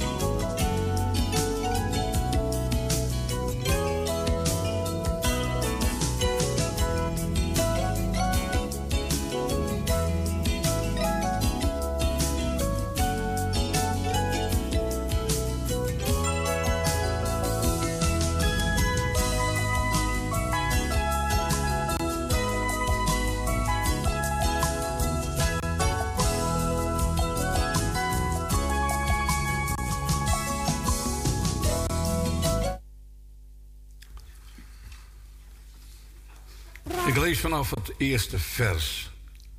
waar we het volgende lezen. Koning Nebukadnezar maakte een gouden beeld waarvan de hoogte 60 L was en zijn breedte 6 L. Hij richtte het op in het dal van Dura in het gewest Babel. En de koning Nebukadnezar stuurde een boodschap om de stadhouders, de machthebbers, de landvoogden, de raadsheren, de schatbewaarders, de rechters, de magistraten en al de autoriteiten van de gewesten te verzamelen om naar de inwijding van het beeld te komen dat koning Nebukadnezar had opgericht. Nou, dan ga ik een stuk verder, want dat is een bekende, bekend overzicht. Want die mensen die kwamen dus allemaal, en dan ga ik met u naar het achtste vers. Daarop kwamen op dezelfde tijdstip Galdijse mannen naar voren die de Joden openlijk beschuldigden. Ze namen het woord en zeiden tegen koning Nebukadnezar... "O koning, leef in eeuwigheid. U, o koning, hebt zelf bevel gegeven... dat iedereen die het geluid zal horen... van de hoorn, fluit, citerluid... die eh pamfluit en allerlei muziekinstrumenten moest neer, moesten neervallen... en het gouden beeld aanbidden. En wie dat niet zou, niet zou neervallen en aanbidden... midden in de brandende vuuroven zou worden geworpen... Nu zijn er Joodse mannen die u over het bestuur van het gewest Babel hebt aangesteld, namelijk Sadrach, Mesach en Abednego. Deze mannen hebben op uw bevel, o koning, geen acht geslagen. Uw goden vereren zij niet en het gouden beeld dat u hebt opgericht aanbidden zij niet. Toen beval Nebukadnezar in woede en grimmigheid dat men Sadrach, Mesach en Abednego moest halen. Vervolgens werden deze mannen bij de koning gebracht. En Nebukadnezar antwoordde en zei tegen hen: Is het waar, Sadrach, Mesach en Abednego, dat u mijn goden niet vereert en het gouden beeld dat ik heb opgericht niet aanbidt? Nu dan, als u bereid bent op het moment dat u het geluid van de hoorn, fluit, citerluid, lier, pamfluit en allerlei muziekinstrumenten hoort neer te vallen en het beeld te aanbidden dat ik gemaakt heb, dan is het goed. Maar als u het niet aanbidt, dan zult u op dezelfde, hetzelfde ogenblik midden in de brandende vuuroven worden geworpen. En wie is dan de God die u uit mijn handen kan verlossen? Sadrach, Mesach en Abednego antwoordden en zeiden tegen de koning Nebukadnezar... wij hoeven u hierop geen antwoord te geven. Als het moet, kan onze God, die wij vereren, ons verlossen uit de brandende vuuroven... en hij zal ons, o koning, uit uw hand verlossen. En zo niet, het zij u bekend, o koning, dat wij uw goden niet zullen vereren en het gouden beeld dat u hebt opgericht niet zullen aanbidden. Tot zover eerst even. Ja, het, thema, het eerste thema van vanmiddag is knielen of sterven. Dat is natuurlijk best wel heel ernstig, want er worden, zoals we dat ook gehoord hebben vanmorgen, er worden keuzes gevraagd aan u en mij. Ik wil nog even terug naar het eerste hoofdstuk. Drie of vier jonge mensen in ballingschap. Waarschijnlijk nog in de tienerleeftijd. Maar wat hadden ze het woord van God op een bijzondere wijze van hun ouders meegekregen? Het was in hun hart en het was in hun gedachten. Want ik geef het u te doen. Als je dus weigert, en dat was in die tijd het geval, dat betekent dat de onmiddellijke doodstraf. Dus de dapperheid en de overtuiging waarin ze stonden in het geloof, dat wordt hier heel duidelijk zichtbaar en is voor ons ook een enorm voorbeeld, broeders, zuster. Juist ook in deze tijd, want we moeten niet vergeten, de strategie van de macht der duisternis past zich aan door de eeuwen heen, maar heeft als doel u en mij te onderwerpen aan een totalitair systeem. Dat was toen al het geval. We weten dat het boek Daniel een, een, de sleutel is tot het boek Openbaring. En ik kom er straks natuurlijk ook op terug. Want Daniel beschrijft niet alleen de toenmalige situatie, maar heeft, zoals we dat hebben gehoord, ook een vooruitblik gedaan in de droom die hij uitlegde aan Nebukadnezar. Wat betreft de wereldrijken. Nu, de trefwoorden, daar wil ik eigenlijk mee beginnen, dat is het, het beeld.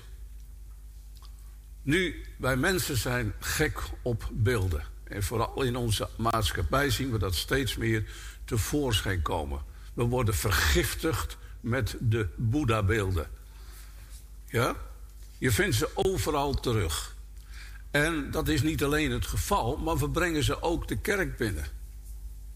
Denkt u maar aan de katholieke kerk. Vergeven van beelden. Terwijl er heel duidelijk een verbod was naar Israël toe dat je geen gegoten beelden zou aanbidden.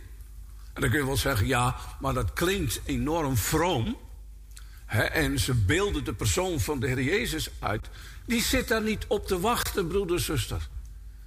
De Jezus, als het goed is, heeft woning gemaakt in u en mijn hart door de kracht van de Heilige Geest. We hebben zijn beeldenis niet nodig, we hebben zijn woord en we hebben zijn geest.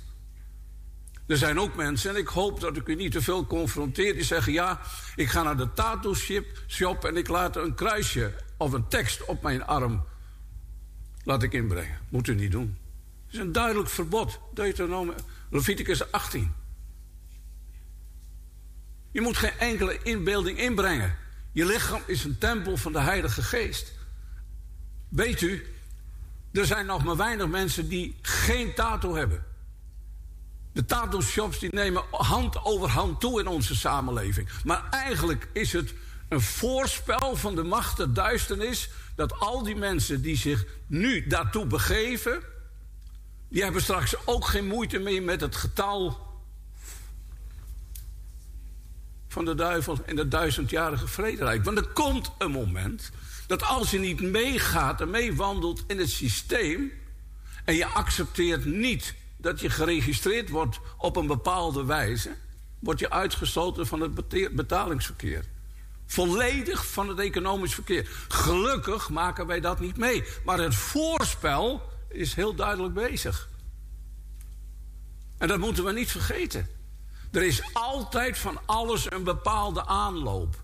En de Heere God heeft juist ook door zijn Heilige Geest in het profetisch woord heel duidelijk neergelegd en u en mij gewaarschuwd van let op. De strategie en de aanpak van de macht der duisternis was in de tijd van Daniel heel anders, maar hij is nu veel geraffineerder geworden. Maar dezelfde gedachte zit erachter, broeder, zuster. Het beeld. Je zult u geen gesneden beeld maken. Nee, dat wordt absoluut verboden. Maar deze koning die had zoiets, en dat zie je in deze tijd ook. We willen de religies in elkaar laten smelten. Want je mag eigenlijk niet meer wijzen op het persoonlijk gelovend. Je moet meer in het collectieve gaan denken. Dat overheerst op dit moment. En we hebben daar middelen voor dat er een eenheidskerk komt waarvan het boek Openbaring zegt in Laodicea... waar de Heer Jezus buiten de deur staat. Dat gaat gebeuren. En hij staat in heel veel kerken al buiten de deur. Broeders, zuster. Maar dat is het geval. Als de zonde zijn intrede doet in de kerk of in een gemeente... gaat de Heer eruit. Die kan op geen enkele manier zich verbinden aan de zonde. En dat zegt ons de Bijbel. En wat meer we van de wereld binnenbrengen, wat meer geestelijke armoede er ontstaat. En ik hoop dat u mij goed begrijpt. Maar de charismatische beweging die gaat daar ook in mee. En je, mag, je zegt wel eens, ja, maar onze evangelische wereld is allemaal goed. Nee, broeder, zuster, er gebeuren een heleboel dingen die niet goed zijn. Absoluut niet. Er is iets gezegd over het ontstaan van de eerste gemeente, de vier pijlers. En ik denk dat dat juist ook de fundamenten zijn van gemeentegroei. Je komt bij elkaar rondom de persoon van de Heer Jezus. Maar zodra dat weg, ja, eigenlijk verdwijnt, komen er andere dingen voor in de plaats. En dan is het, ik zeg het misschien heel scherp, pure afgoderij. Je kunt het anders niet zien.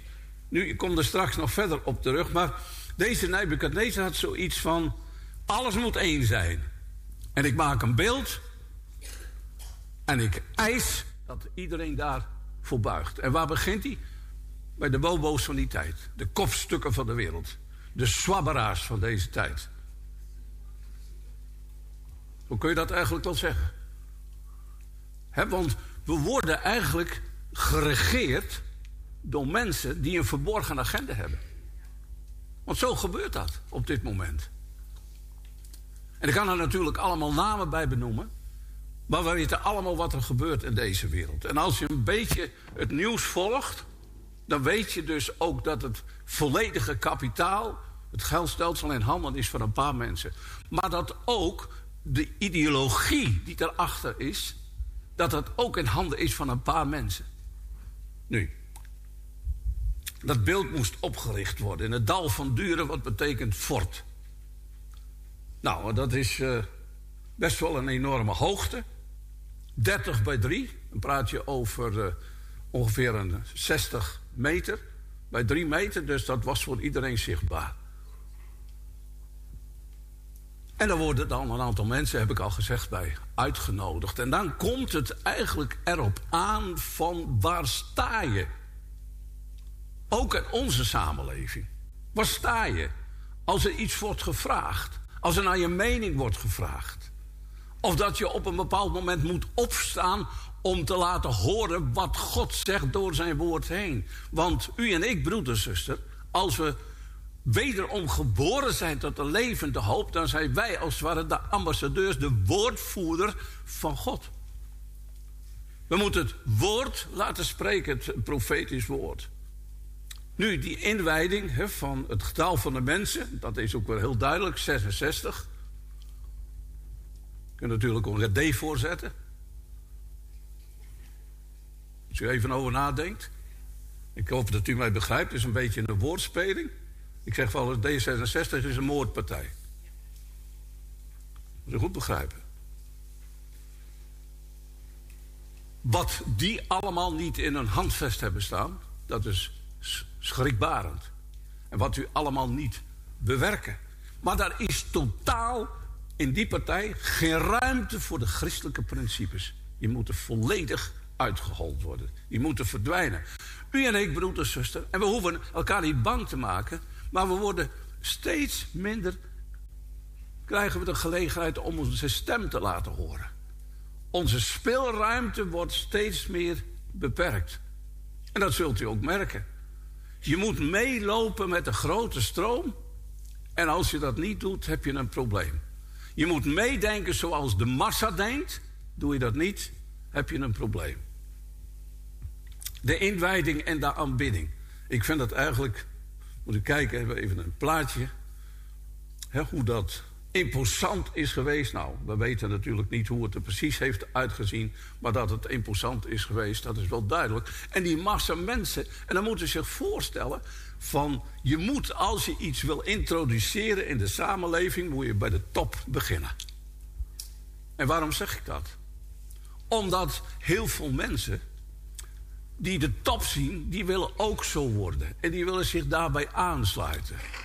En die gaan niet meer nadenken, want die denken van... Oh ja, maar dan, dan mag ik ook meespelen met het grote gebeuren. Maar je loopt wel, een val, je komt wel terecht in een valkuil. En vandaar ook dat hij die kopstukken uitnodigt. Vandaar ook dat onze wereld bij elkaar komt. En dat zijn allemaal de bobo's van deze tijd. Want er worden geen mensen uitgenodigd die niet een indrukwekkende status hebben opgebouwd in onze samenleving. Je moet machthebbers hebben. En in de kerk is dat ook zo. Hè, van, van, dat is vanmorgen ook al gezegd. Hè, van, ik zal daar niet in generaliseren, maar hoeveel mensen die met een gedachte. Ja, wat de dominee zegt, dat is waar. Oh ja? Nou, die mag je best toetsen. En je mag hem ook bevragen. En spreekt hij ook vanuit het profetisch woord. En is hij namelijk ook een dienstknecht van God? Dat is de vraag. Is deze persoon wederom geboren tot een levende hoop? Dat zijn allemaal dingen die je mag afvragen. Nu, we weten, en dan kom je op een persoonlijk geloof. Hè? Want wij zitten hier met elkaar. En wij hebben steun aan elkaar. En je houdt elkaar vast en je bemoedigt elkaar. Maar dan moeten ze je voorstellen, deze drie jonge mannen, nog op een jonge leeftijd, die staan daar te midden van die grote massa. Realiseert u zich dat wel? Kijk, toen ik jong was, ik kom gelukkig uit een diepgelovig gezin. En als deze verhalen aan tafel uit de Bijbel werden voorgelezen, dan genoot je met volle teugen. En je had erbij je eigen fantasieën. Geweldig. Maar de diepere achtergrond kende je niet. En toen je die leerde kennen, dan dringt het pas tot je door van hoeveel dapperheid er aan de, aan, voren toe kwam dat ze niet gehoorzaamden aan de opdracht van de koning. Ik wil met u met, die, met de geest naar het dal van Dura. Een enorme mensenmassa met een geweldig groot beeld. Zou in deze tijd helemaal passen. Hè, met alle grote manifestaties die we hebben. Je ziet het in alle gebieden terug. Voetbal. Voetballers worden geëerd als koningen en machthebbers. Popsterren worden tot de hemel ingeprezen en presenteren zich als een soort god. En de mensen die aanbidden hen. Je kunt de beelden daar dagelijks van zien. En dan gaat de muziek spelen. En ik kan u verzekeren, er is goede muziek en er is verkeerde muziek. Maar de wereld zit vol verkeerde muziek. Satanische klanken. Die mensen meeslepen naar iets wat niet goed is. En we zien het aan onze jonge mensen. Ze worden vergiftigd door dit soort dingen. En muziek is altijd iets geweest. Hè? Je weet, vroeger ging men met tromgeroffel de oorlog in. De mensen moesten aangespoord worden. En de muziek klinkt. En dan wordt er iets van je verwacht. En ik denk dat het ook in de samenleving heel duidelijk naar voren toe komt. Het klinkt allemaal. En er wordt van u en mij wat verwacht. Er wordt van ons verwacht dat we meebuigen met het grote geheel. En het is de bedoeling dat we als gelovigen ons gezicht laten zien waar we voor staan. En dat valt niet mee. Want ik ben ervan overtuigd, broeder, zuster, dit is alleen genade. Je kunt nooit een voorschot nemen op het feit van... ik zal me zo of zo gedragen. Dat geeft God ook niet. Hij geeft genade op het moment dat je nodig... als je het nodig hebt, maar het is wel belangrijk... dat we in ons hart het voornemen hebben... dat we absoluut niet zullen buigen van iets wat verkeerd is. Voor iets wat verkeerd is. En dan klinkt de muziek. En de hele menigte die nu valt voorover. Behalve drie. Ik kan het niet uh, eigenlijk laten zien, want daar is het beeld te klein voor. Maar deze drie jonge mensen blijven staan en dat valt nu op. En mag ik u vragen, dan vraag ik u iets heel persoonlijks. Zou u bereid zijn, als u daar gestaan had, om te blijven staan? Dat moeten we onszelf afvragen. Hebben wij de dapperheid in onze samenleving dat te midden van onze scholen, te midden van ons werk en te midden dat allerhande dingen op ons afkomen, dat we niet gaan meebewegen van wat de omgeving om ons heen zegt of bedenkt, maar dat we staande blijven door te zeggen: Ik ben gelovig. Ja, dat maakt je niet sympathieker. Maar dat is door de alle eeuwen heen zo geweest, broeder, zuster. Ik denk alleen al te wijzen mogen wijzen op de Heer Jezus. Van, hij ging goeddoende rond. Maar hij keerde zich tegen de gevestigde orde. Hij had een andere boodschap dan Mozes en de profeten, zoals de fariseeën en de schriftgeleerden dat voor ogen hadden. En ze moesten hem niet. En wat is het loon wat de wereld hem gaf? Het kruis. Het kruis. Dat dringt diep tot je door. Dus met andere woorden, hoe goed je ook doet. En wat je motieven ook zijn, en die waren van de, Heer, van de Heer Jezus volmaakt. Wat je motieven ook zijn, je zult niet gewaardeerd worden door heel veel mensen. Je zult door heel veel worden uitgekost. En je ziet ook dat er in heel veel landen een soort met systeem ontwikkeld wordt dat de mensen elkaar gaan verraden. Dat is ook weer zoiets, hè? En als je meebeweegt met het systeem, dan ga je mensen verraden. Ik heb wel eens gezegd, ik, van, ik woon in een omgeving, ik ben er heel blij mee. Ik heb goede buren. Maar ze weten precies wat ik doe. Dat weten ze. Ik heb het er niet allemaal verteld, maar ze weten het. En ik weet ook dat het soms moeilijk valt. Hè? En dat maakt niet uit, want je mag, je mag zijn wie je bent. Maar goed, op een bepaald moment, misschien mag ik dat, mag ik dat zo wel even benoemen, van ik ben alleengaand, maar ik bid altijd hardop. En dat doe ik meestal midden in de nacht. En waarom zouden we dat niet doen? Maar goed, het betekent ook dat sommige klanken wel eens doordringen bij de buren. En dat zou kunnen dat ze dan zeggen van, nou, waar praat die man mee? Hebt u nog zo laat visite? Nou, ik heb wel eens visite wat laat weggaat, dat is zo.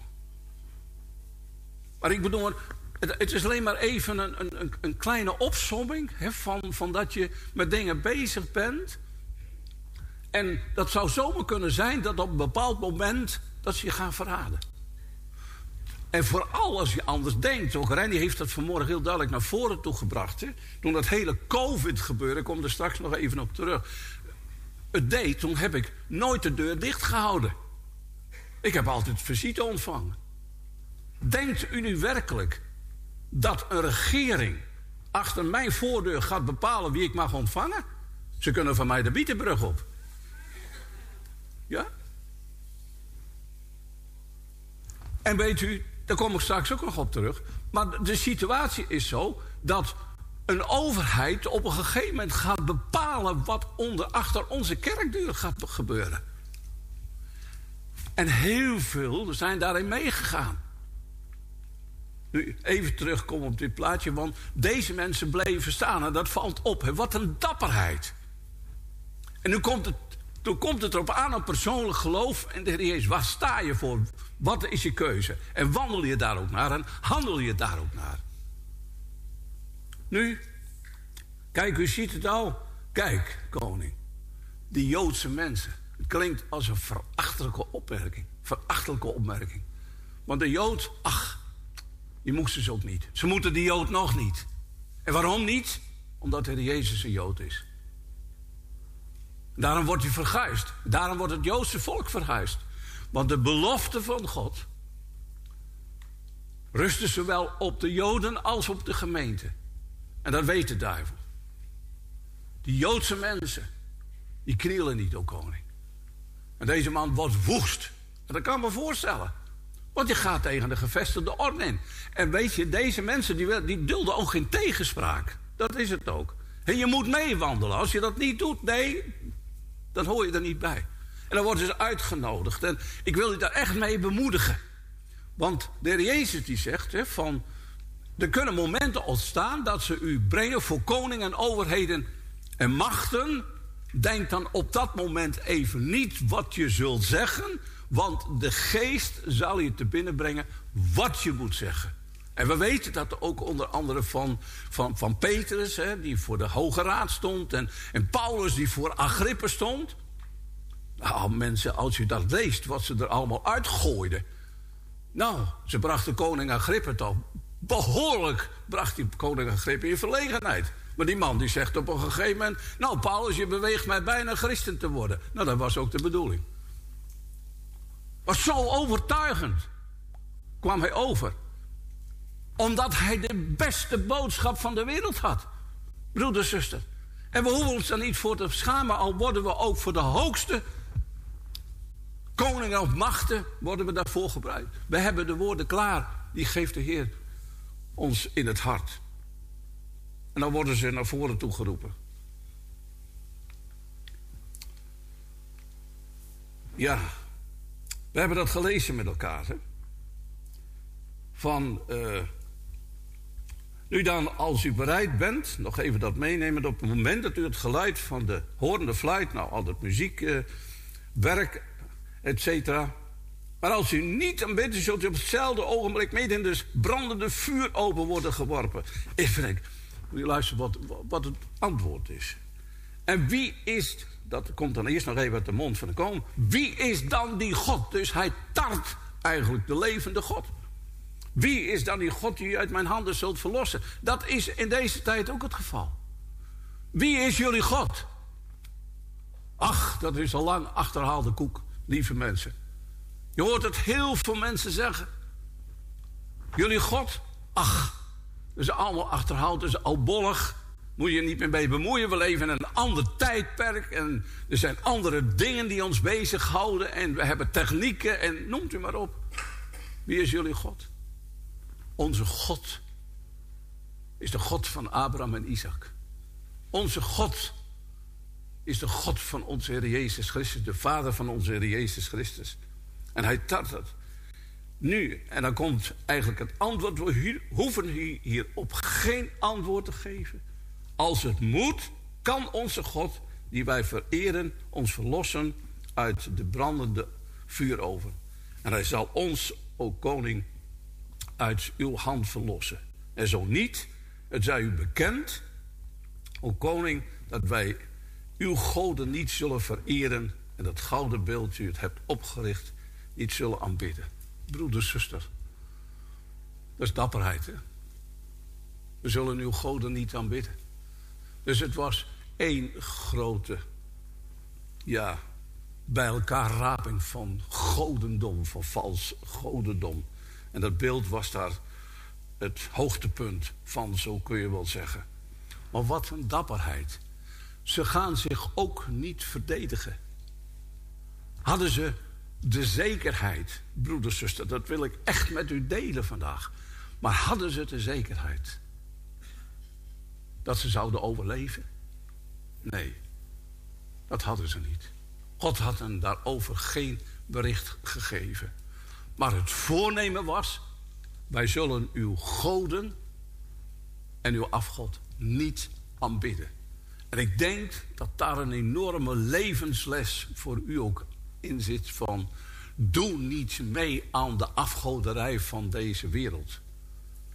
Dan zegt u misschien, ach, maar ik doe niet mee aan de afgoderij. Nou, ik denk dat we ons voortdurend moeten bezinnen, broeder en zuster... wat er bij ons binnenkomt via de media. En via de iPhone en al dit soort dingen meer en via internet. Het is pure vergif en afgoderij. Het is een immense verslaving die de mensen bezighoudt en al maar meer informatie geeft om je van de werkelijke wandel van, met de Heer af te houden.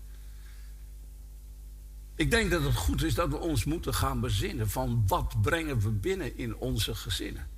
Wat brengen we binnen met al deze moderne middelen?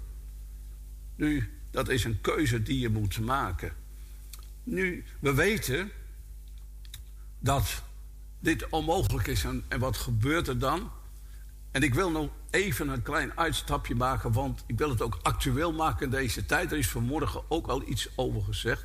Maar het beeld is ook profetisch. Ik heb het al gezegd: één godsdienst en aanbidding op straffen van de dood. Macht verbindt mensen. En ik wil dat u naar openbaring 13, vers 11 tot en met 18, waar dus heel duidelijk in staat dat daar ook een beeld wordt opgericht. En dat beeld, dat zal op een gegeven moment ook gaan spreken. Dus er is veel meer techniek. En dat is ook allemaal mogelijk met de kunstmatige intelligentie. Het is zelfs zo met de kunstmatige intelligentie dat men denkt dat het gevaar er is dat de dat het het einde is van de mensheid. Maar dat zal God nooit toestaan. Laat me dat even duidelijk zeggen. Maar goed, machtverblind mensen, de woede van Nebukadnezar, de dapperheid van de drie jongelingen. Wij zullen uw goden niet vereren, het beeld niet aanbidden. En dan de derde man. En dan moet u zich voorstellen, de sterkste mannen uit het leger van de koning worden erbij betrokken. En ze worden geboeid in de vurige oven gegooid. En dat kostte die mensen de dood. Vreselijke. Wat een vreselijke man deze, Nebukadnezar. Maar dat hebben we ook in deze tijd. Broeders, zuster, mag ik het even heel praktisch maken? En ik hoop, ik wil je even meenemen. Van, in Nederland is best wel heel veel armoede. In de wereld is er nog veel meer armoede en hongersnood. En dan moet je eens kijken hoeveel er in de, in de wapenindustrie gepompt wordt. Daar zou je iedere mond op de wereld die honger heeft mee kunnen voeden. Wat doet Nederland? We laten de, we laten de arme mensen versloffen en we sturen wapens naar Oekraïne. Ja? Oh ja, maar we moeten helpen. Ja, om jonge mensen de dood in te jagen. Want dat gebeurt er. Kostbare jonge levens die als kanonnenvlees overhoop worden gehaald. Daar in de val. En de machten tegenover elkaar. Het is een spel. Het is een duivelspel. Want de, de duivel is de moordenaar van het beginnen. Maar de mensen zijn verward en onze, verkeer, ver- onze, onze regering is verduisterd in hun denken. Dat is er wat er aan de hand is, broeder zuster. En je kunt er tegen waarschuwen, maar het is of dat een sluier gevallen is over deze mensen. Onze overheid, ik zal er niet te veel van zeggen. Je moet ervoor bidden. Wij worden ook opgeroepen om voor de overheid te bidden. Maar waar blijven de ware christenen in de Tweede Kamer die opstaan en zeggen: En dat zegt de Bijbel? Die zijn er niet. Nee hoor, we gaan mee. We doen mee. We dansen mee achter het gouden kalf. We dansen mee achter de moordmachine. En noemt u maar op. Het is echt onvoorstelbaar. Maar goed, de redding. En dat vind ik eigenlijk zo mooi, want het is een geweldige bemoediging. Ja, ik heb gezegd, ik moet om de tijd denken, we hebben eeuwig leven. Maar, maar het, is, het is natuurlijk wel zo van, van eh, hoe, gaat dat dan? Van, van dat, je, dat je dan overeind, door genade overeind mag blijven. Word je door alles heen altijd bewaard. Soms wel en soms niet. Misschien dat ik even de persoon van Stefanus mag aanhalen. Soms gaat de, de Heer een weg met, met u en mij. Dat je zegt van, dan word je thuis gehaald. Dat vindt hij nou beter. Maar soms dan zegt hij ook, nee, ik heb nog een taak voor je. En je mag blijven.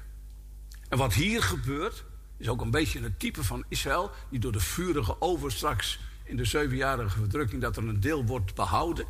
Dat even terzijde. Maar hun geloof heeft hun behouden. Ze hadden het vertrouwen op de Heer gesteld. Bijzondere. Er is een mooi lied in de bundel wat zegt... Wees ook gij een Daniel. Sta al is het alleen. Luister steeds naar Gods bevel. Dit leidt ten hemel heen. En als ze dan in die vurige oven worden gegooid... en de dood is voor de mensen die dat doen... dan gaan ze op een gegeven moment wandelen. In het vuur. En dat is nu de God van Abraham, Isaac en Jacob. Dat is de levende God. Die bij hem is alles mogelijk, broeder, zuster. Bij hem is alles mogelijk. Hij staat boven alle natuurgeweld. Hij staat boven alle natuurwetten. Hij is de Almachtige. En ik vind dat heel bijzonder. Die God mogen wij toebehoren. En we hoeven niet bang te zijn. Er is mij regelmatig, en dat is even, in het kort. Ik, ik, ik heb een paar keer op de rand van de dood gestaan.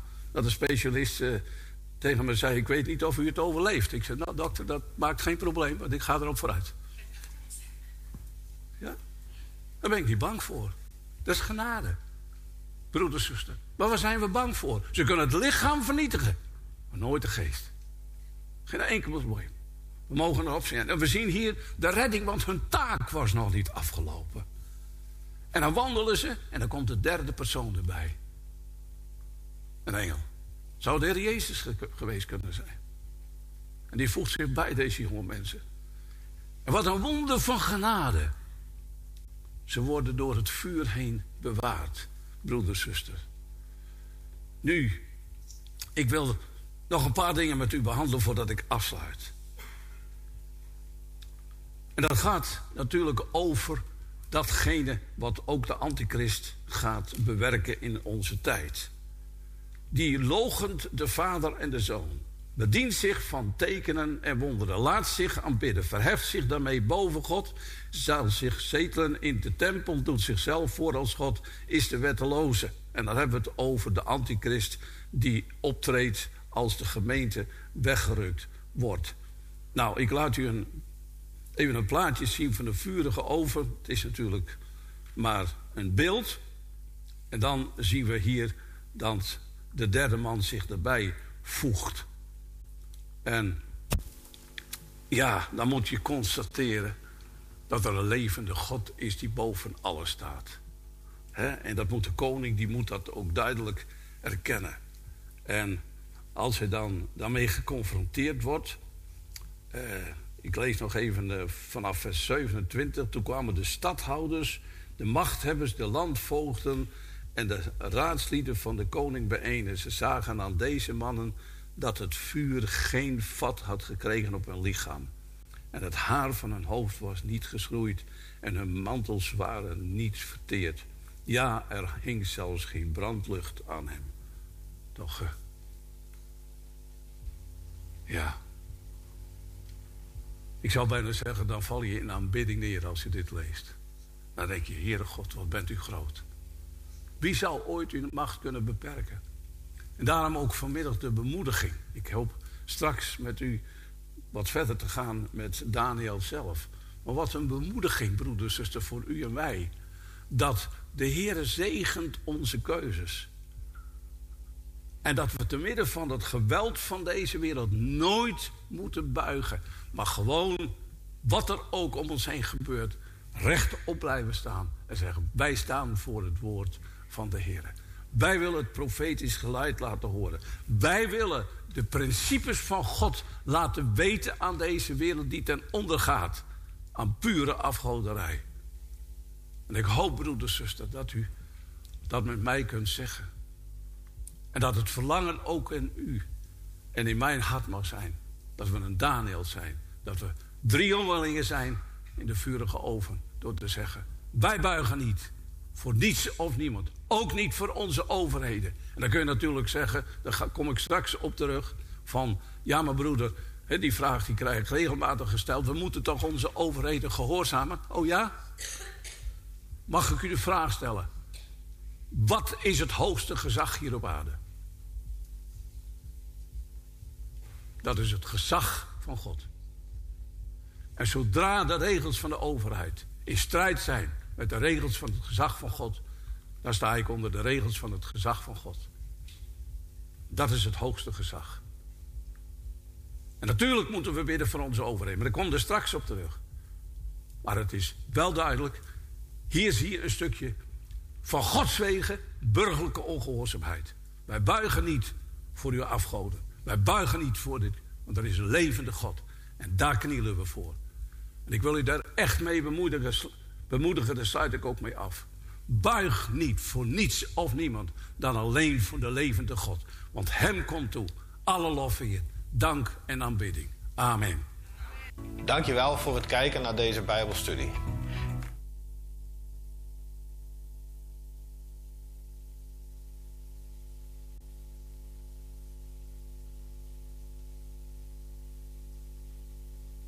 Amen.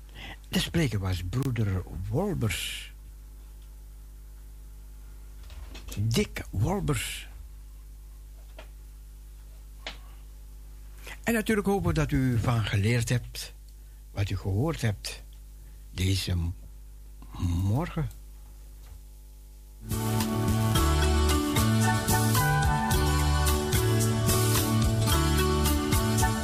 Ja, onder veel mensen is leed, waar heel vaak zelfs niemand van weet. Zelfs was geen verbitterd verstoord, en mijn lied werd in zorgen gesmoord. Maar een stem klonk door in mijn smaak, En hij gaf een nieuw lied in mijn hand. Het was de roepstem van Jezus, ik wist. Marusha, goedemorgen. Goedemorgen, Cecile. Goedemorgen. Hoi. Je had een vraag gesteld, hè? Had je al antwoord daarop? Nee, nog niet.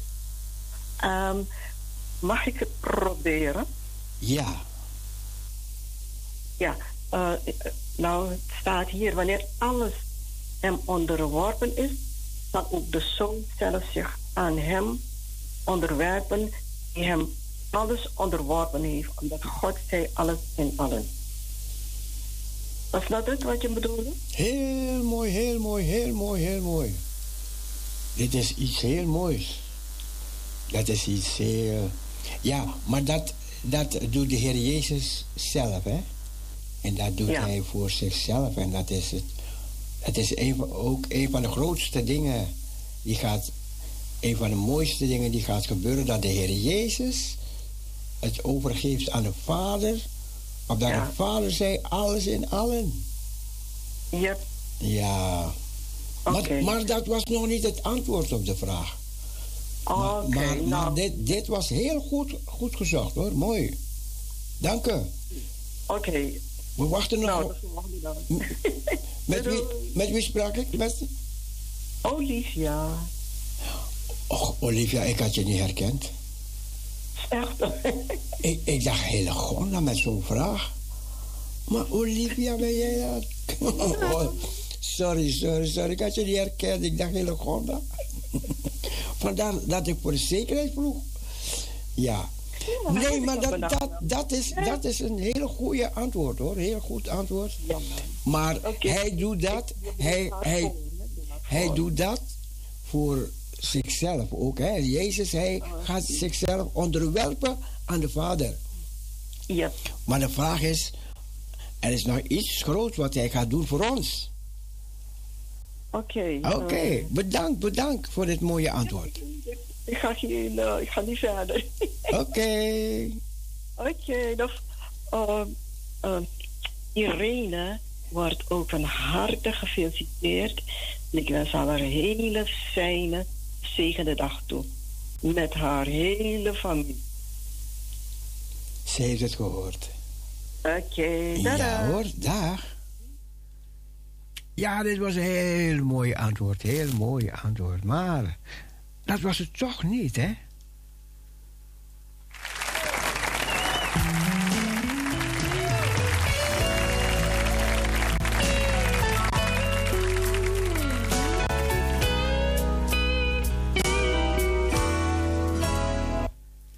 Ja, wat is iets heel groots, iets heel moois. Wat de Heer Jezus nog gaat doen voor ons. Iets heel groots, iets heel groots. Away from En eh, als het niet zo is, dan mag je het maar echt zeggen dat het toch niet zo is hoor. Misschien, eh, ja, ja, ja, ja, ja. Maar eh, wie weet, wie durft, wie durft. Gewoon, gewoon durven een antwoord te geven. Geef niet, geef niet. Als het, als het niet goed is, geef niet. Maar we leren allemaal eruit. Ik heb verschillende antwoorden hier gekregen op de app, maar die ga ik niet doorgeven. We willen het horen van elkaar, hè?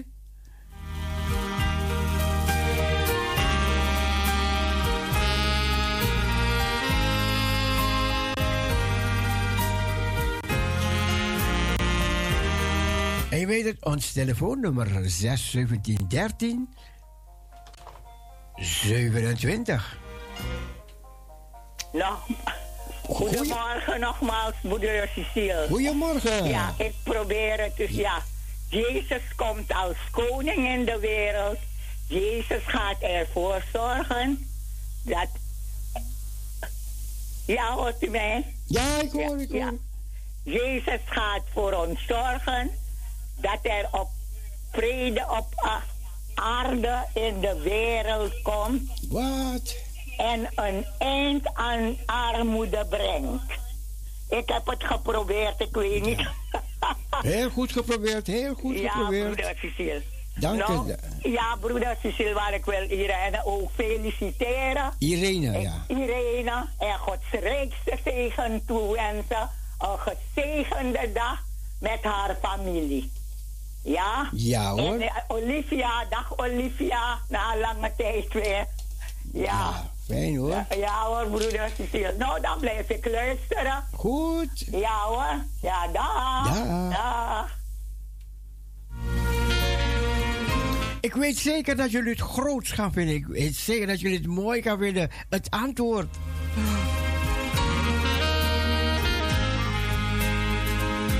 Ja, het, ons telefoonnummer 6 17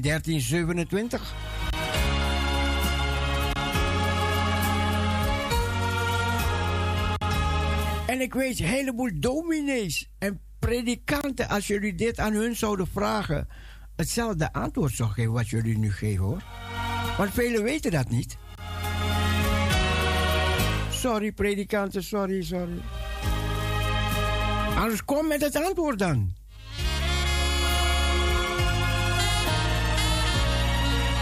Ja, kijk, niet alle predikanten weten alle antwoorden. Ik kan me voorstellen, de Bijbel is groot, hè?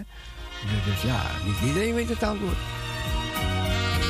Maar jullie weten dat wel.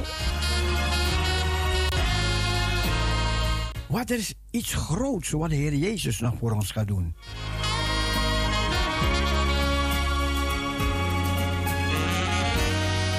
Zes, 17, 13, 27. Je mag één keer antwoorden.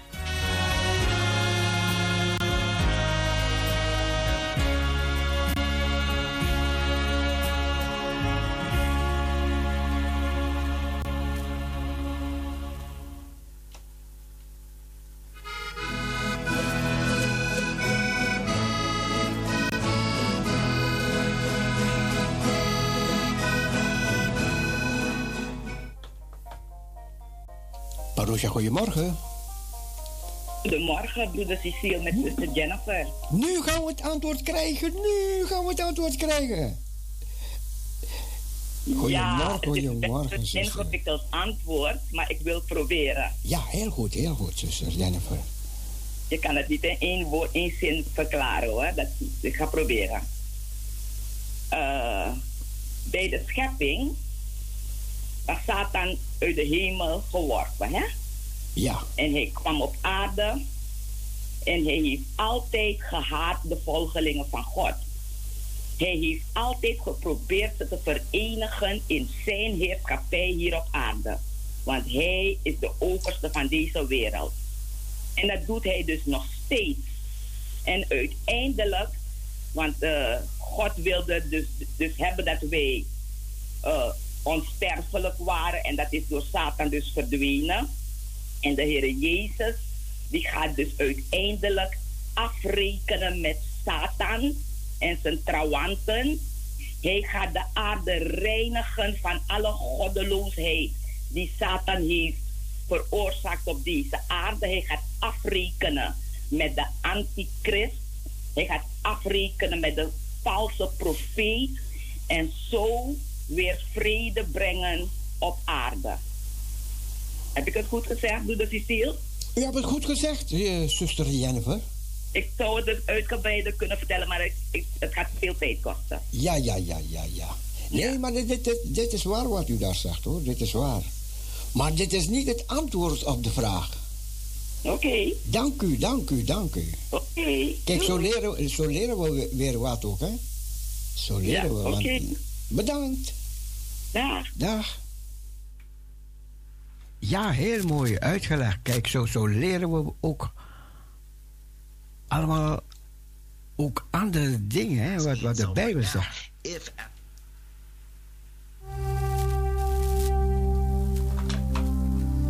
Wie durft nog, wie durft nog een antwoord te geven?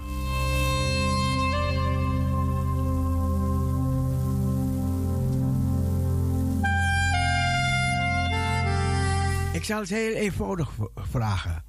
Wat is iets groots wat de Heer Jezus nog voor ons gaat doen? In de toekomst. Hij heeft dat groot al gedaan. Maar hij gaat nog iets doen. We hebben van de andere mensen ook gehoord, onder andere, wat hij gaat doen.